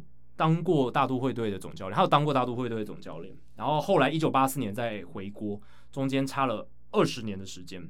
那再来，拉鲁萨两度执掌白袜的这个间隔是北美四大职业运动史上最长，所以不只是棒球界最长，四大职业运动都最长。那其他运动联盟最长的有哪些？冰球联盟 NHL 的 Dick Irvin 黑鹰队的间隔二十四年，一九三四年到一九五五年。美式足球联盟 NFL。John Gruden 突击者队中间间隔十七年，年份是二零零一年到二零一八年是空窗。篮球联盟 NBA 的 Carton Fitzsimmons 啊，太阳队间隔十六年，一九七二年到一九八八年是空窗期。所以这都是其他职业运动联盟最接近拉鲁萨的案例，都不得没没得比啦，跟三十五年都很很远。那从一九零零年以后呢，拉鲁萨是第五十个曾两度担任同一队总教练的人。这还蛮好多，好多，很所以很多总教练都蛮多蛮多回国的。对，回多回国的状况很多。但是近年来这样的总教练越来越少了。二零零三年到现在，只有其他六名总教练曾经回到他们之前哦执教过的队伍。那拉鲁萨也是白袜队史第四位哦回国的总教练。前三人分别是 Paul Richards、Al Lopez，还有 Jimmy Callahan 啊，但这些人都是一九七零年代以前的人了，都是很早期的，所以 Callahan 还是黑袜以前呢？对啊，一九一九年以前，所以都很早以前，所以呃，虽然说有五十个嘛，曾经回过同一队的总教练，可是近二十年来，真的近三十年真的很少。那第三个主题是进名人堂之后再度成为总教练的这个事实，就是我们其实刚刚有聊聊到，拉鲁萨是在二零一四年入选棒球名人堂，他是史上第十三位入选名人堂之后还获得总教练工作的人，其他人有 Luke Appling 啊、Berra、Frankie Frisch、Roger Hornsby 这些人，那他也是史上第二位以总教练的身份，因为名人堂入选的时候会有身份的，那拉鲁萨是以总教练的身份入选，因为他球员生涯没那么厉害哦，打的很烂。老实讲，就是很烂。哎、欸，没有很烂的球员才有机会成为很好的总教练。哎，最近球员很烂哦。对，我们之前讲 Kevin Cash 啊，什么更烂，都都很差。Alex Cora 还可能还算好的。对，还算不错的，至少他他工具人角色还打蛮多年的。对，那拉鲁萨以总教练身份入选名人堂之后，还有执掌兵符这样子的经历，是史上第二位，前一位就是我们节目前面提到的 Connie Mack 这个传奇总教练。Connie Mack 我觉得已经已经不能算总教练。他一个人就一条龙，他什么都做，对，全包。剧院也做剧院老板也是他自己，全包对啊，这一条龙只差没有自己下去打而已了。我觉得这个说总教练身份入选，我觉得不太对，他应该是唯一一个，因为 Connie Mack 什么都做，但他入选名人堂是用总教练，但他基本上是他什么都做，只是他选了一个身份而已。对，对没错。那拉鲁萨年纪很大，这个也是一个主题。他这个月刚满七十六岁，在十月初的时候，他出生于一九四四年。那大联盟现役总教练当中，年纪跟拉鲁萨最接近的是太空人队总教练 Dusty Baker。Baker 今年七十一岁，他们是当今大联盟唯二哦年纪超过七十岁的教头。然后最有趣的是，他们两个其实渊源也蛮深的。过去当然因为一个在红雀，一个在小熊嘛，他们曾经以总教练身份多次交手哦，在在当总教练的时候。红雀跟小熊还算世仇，世仇啊，对啊，零三到零六年的时候，嗯、他们常常对到，差不多跟 Aaron Boone 跟 Alex Cora 差不多，哎、欸，有点类似这样子的概念。那 Baker 跟拉鲁萨在球员时期，甚至还在一九七一年在勇士队当过队友。哎、欸、Tom House 也一起吧，好像也是一起，应该也是哈、嗯，对啊，对啊，你刚刚讲一九七一年嘛，对啊，对啊，所以还蛮有趣的，这个都都有连在一起哦，都有连在一起。那 Baker 球员生涯的最后一个总教练也是拉鲁萨，因为拉鲁萨后来球员结束之后，他马上就转总教练了。然后 Baker 还有当过他的子弟兵。哦，好有趣哦，这个关联真的是在一九八六年的运动贵圈真乱，真的全部乱成一团，一下是队友，一下是呃，就是你的球员这样子，所以两个人渊源蛮深的。那看到光谱的另一个极端，目前大联盟共有三位总教练年纪不到四十岁，双城队的 Rocco Baldelli，大都会队的 Luis Rojas，还有教士队的 Jayce Tingler 哦，所以这些人其实都可以，他们的年纪都是拉鲁萨儿子的年纪了，对吧、啊？是、嗯、差了，可能还比拉鲁萨儿子还小嘞，对啊。然后大联盟现役总教练当中有三个人曾经被拉鲁萨执教过，David Bell 红人队的总教练，费城人队的 Joe Girardi 也有被呃拉鲁萨执教过，拉 Joe Girardi 有打过红雀，不知道大家记不记得？然后皇家队的 Mike Matheny，嗯，哦、嗯，所以你资历深到有三个总教练都是当过你的子弟兵，你就知道拉鲁萨他这个资历有多夸张。代表其实他也蛮会带的、哦，会带出有头脑的，对，嗯、能够被球团信任，哎，交付这个兵，哎，不容易耶，不容易，不容易。全联盟就三十个位置，嗯，对吧？啊，球员退役，球员一头拉骨，嗯，你说这种二号捕手退下来的也是一大堆啊。你可以说有十分之一是拉鲁萨系的。哦，对，对？真的十分之一从拉鲁萨大学出来，哎，对对，可以这么说，真的。那大联盟史上只有两位总教练比拉鲁萨现在更大的年纪带兵啊。Connie Mack 带兵最后一年是在一九五零年，他根本就不是总教练。他八十七岁的时候，对啊，八十七岁还可以当总教练、当总管、当老板，他什么都想做，真的是太贪心了。真的也也很幸运啊，可以活得那么长久。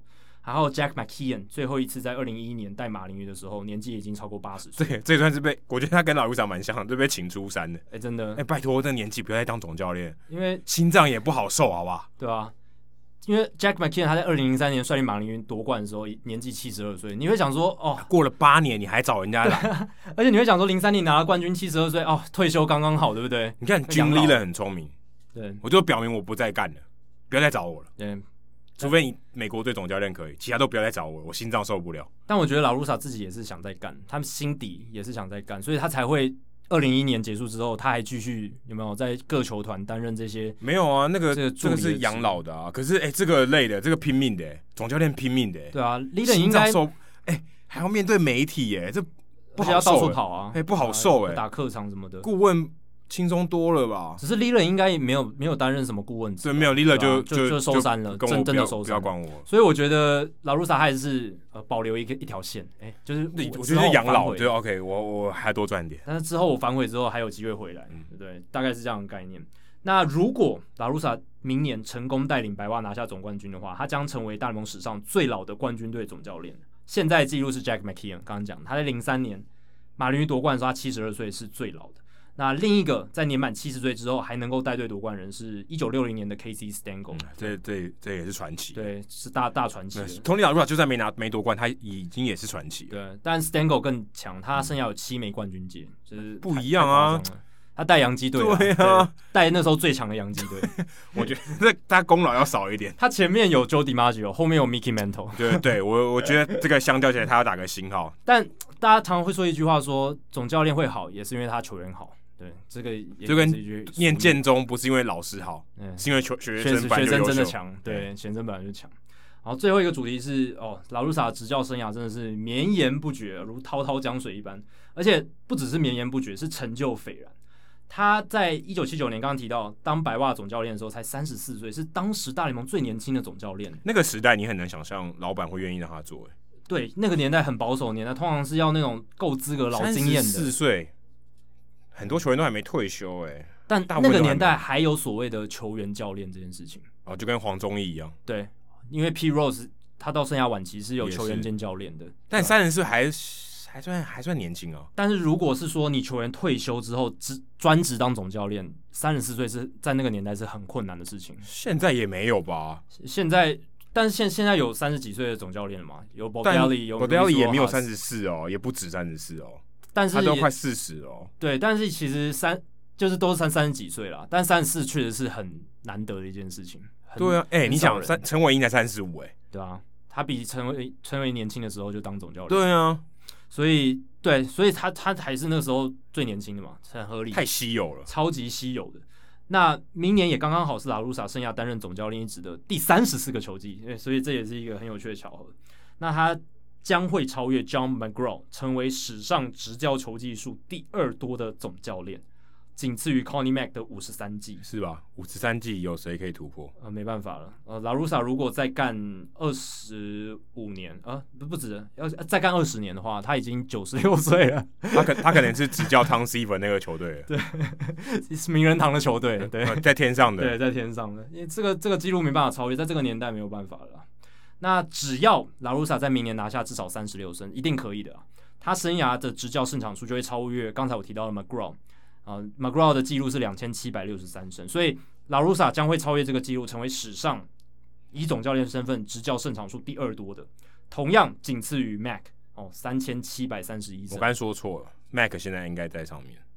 哦，他已经在，他，他在带兵了，嗯、他在带，嗯，他可能已经拿下第五千胜，对不对？对，所以老卢萨上去可能只能当板凳教练。真的，那老卢萨，你如果用这样来看，他绝对是。现代棒球、近代棒球史上最伟大的，就是不管是出赛，我只能说他他真的厉害，是他活得够久，然后够健康。对，这个很难呢。你要其实你要、欸、说真的，我觉得你要有那个体力也不容易、啊。没有，我说我真的觉得总教练是折寿的工作，很折寿啊！你心理压力、体力的，你看说明书还要被骂，对啊，对不对？怎么做都有人骂啦。你只要输球就是有人骂你，那你你百分之四十时间都在输球，厉害的球队百分之四十都在输球。所以他们有百分之四十的时间，甚至这是好的球队的教练都要承受输球被骂的压力。但你有可能骂到不想骂了，那有可能。对啊，如果是那种烂烂到不行的，那另当。那可能还轻松一点。可是拉鲁萨都是生涯都是在有竞争力的球队里面。哇，那很辛苦，很辛苦啊，心脏受真的受不了，我觉得好折寿哦。所以他真的是老老屁股了啦，他他可能也已经对这些东西没有免疫了哦。他他这种老经验的，嗯，对啊。那如果拉鲁萨如果在明年率领白袜拿下美联冠军的话，那将会是他生涯第七度带队获得联盟冠军，第七度。然后过去只有五个人曾经办到过这件事。然后我刚刚提到拉鲁萨，只要再成为冠军教头的话，就会是他执教生涯第四枚的冠军戒。诶，所以是第四枚。他之前在运动家其实只有拿一枚啦，然后红雀两枚。但在运动家的时候是很有竞争力的，红雀也很有竞争力。对，所以他目前生涯是三枚冠军戒。那接下来就会执教生涯，如果他能够能夺冠，就是第四枚。那历史上曾经拿过四枚冠军戒的总教练也只有五个人哦，所以都是非常非非常罕见的成就。好，那最后一个收尾是今年季后赛打完了吗？那我们在季后赛一直有提到说，呃，今年有多少得分哦？季后赛有多少得分是靠全垒打的？那光芒队是一个，就是靠非常高的比例都是靠全垒打得分。那整个季后赛算下来，百分之五十一点三的得分都是靠全垒打。那这个是大联盟季后赛史上单一季后赛史上第三高，仅次于一九五六年的百分之五十三点四，还有一九五七年的百分之五十二点一。但是那两年都只有世界大赛，那时候没有什么联盟冠军赛，也没有分区系列赛，只有七场比，最多七场比赛而已。所以今年这个绝对是比较夸张的。你拉长那么多比赛，拉到四轮的季后赛，对，你还你这个算外卡战就开始算了，对啊，所以。有超过一半的得分都是靠全垒打，真的是 ball go far 就是 team go far，就是你只要球飞得够远，然后球队通常都会赢这样子。界外全垒打没用，界外全垒打没用啊，对啊，你一定要打出去，然后得分，所所有球队哦，基本上得分一半以上，平均来讲都都是靠全垒打了，在季后赛是这样子。好，以上就是 h i t 大联盟第一百八十九集的全部内容。如果大家喜欢我们节目的话，欢迎加入 h i t 大联盟在脸书的社团 h i t 大联盟讨论区 H I T O 大联盟讨论区。加入社这个社团，回答简单的三个问题，就可以进入社团，跟我和 Adam 还有其他呃社团的朋友一起讨论棒球。最近加入我们社团的朋友有点多，要记得回答这三个问题。如果大家有任何美职或棒球的相关问题，欢迎上我们的官网 Hito MLB.com H I T O MLB.com 上面填写发问表单。我们会尽可能像这一集一样，在节目一个月一次的听众信箱单元上面，统一回答、讨论、分析大家提出的想法还有问题。如果你想订阅我们的节目，也很简单，详情只要上我们的官网 hito mlb.com 上面就有订阅方式的解说。不管你用电脑、手机、平板，作业系统是 iOS 还是 Android，都可以免费订阅。如果是 Spotify 的使用者，可以直接在 Spotify 上面追踪我们节目。最后，希望大家到 iTunes 的 Podcast 专区，在 hito 大联盟的页面底下给我们评分还有留言。给我们回馈，让我们可以做得更好，也让还没有听过《Hito 大联盟》的朋友能更快速的了解我们的内容还有特色。啊，如果写得好的话，还有机会在节目中被念出来哦。那今天节目就到这里，谢谢大家，拜拜，拜拜，在三个小时以内结束，Yes。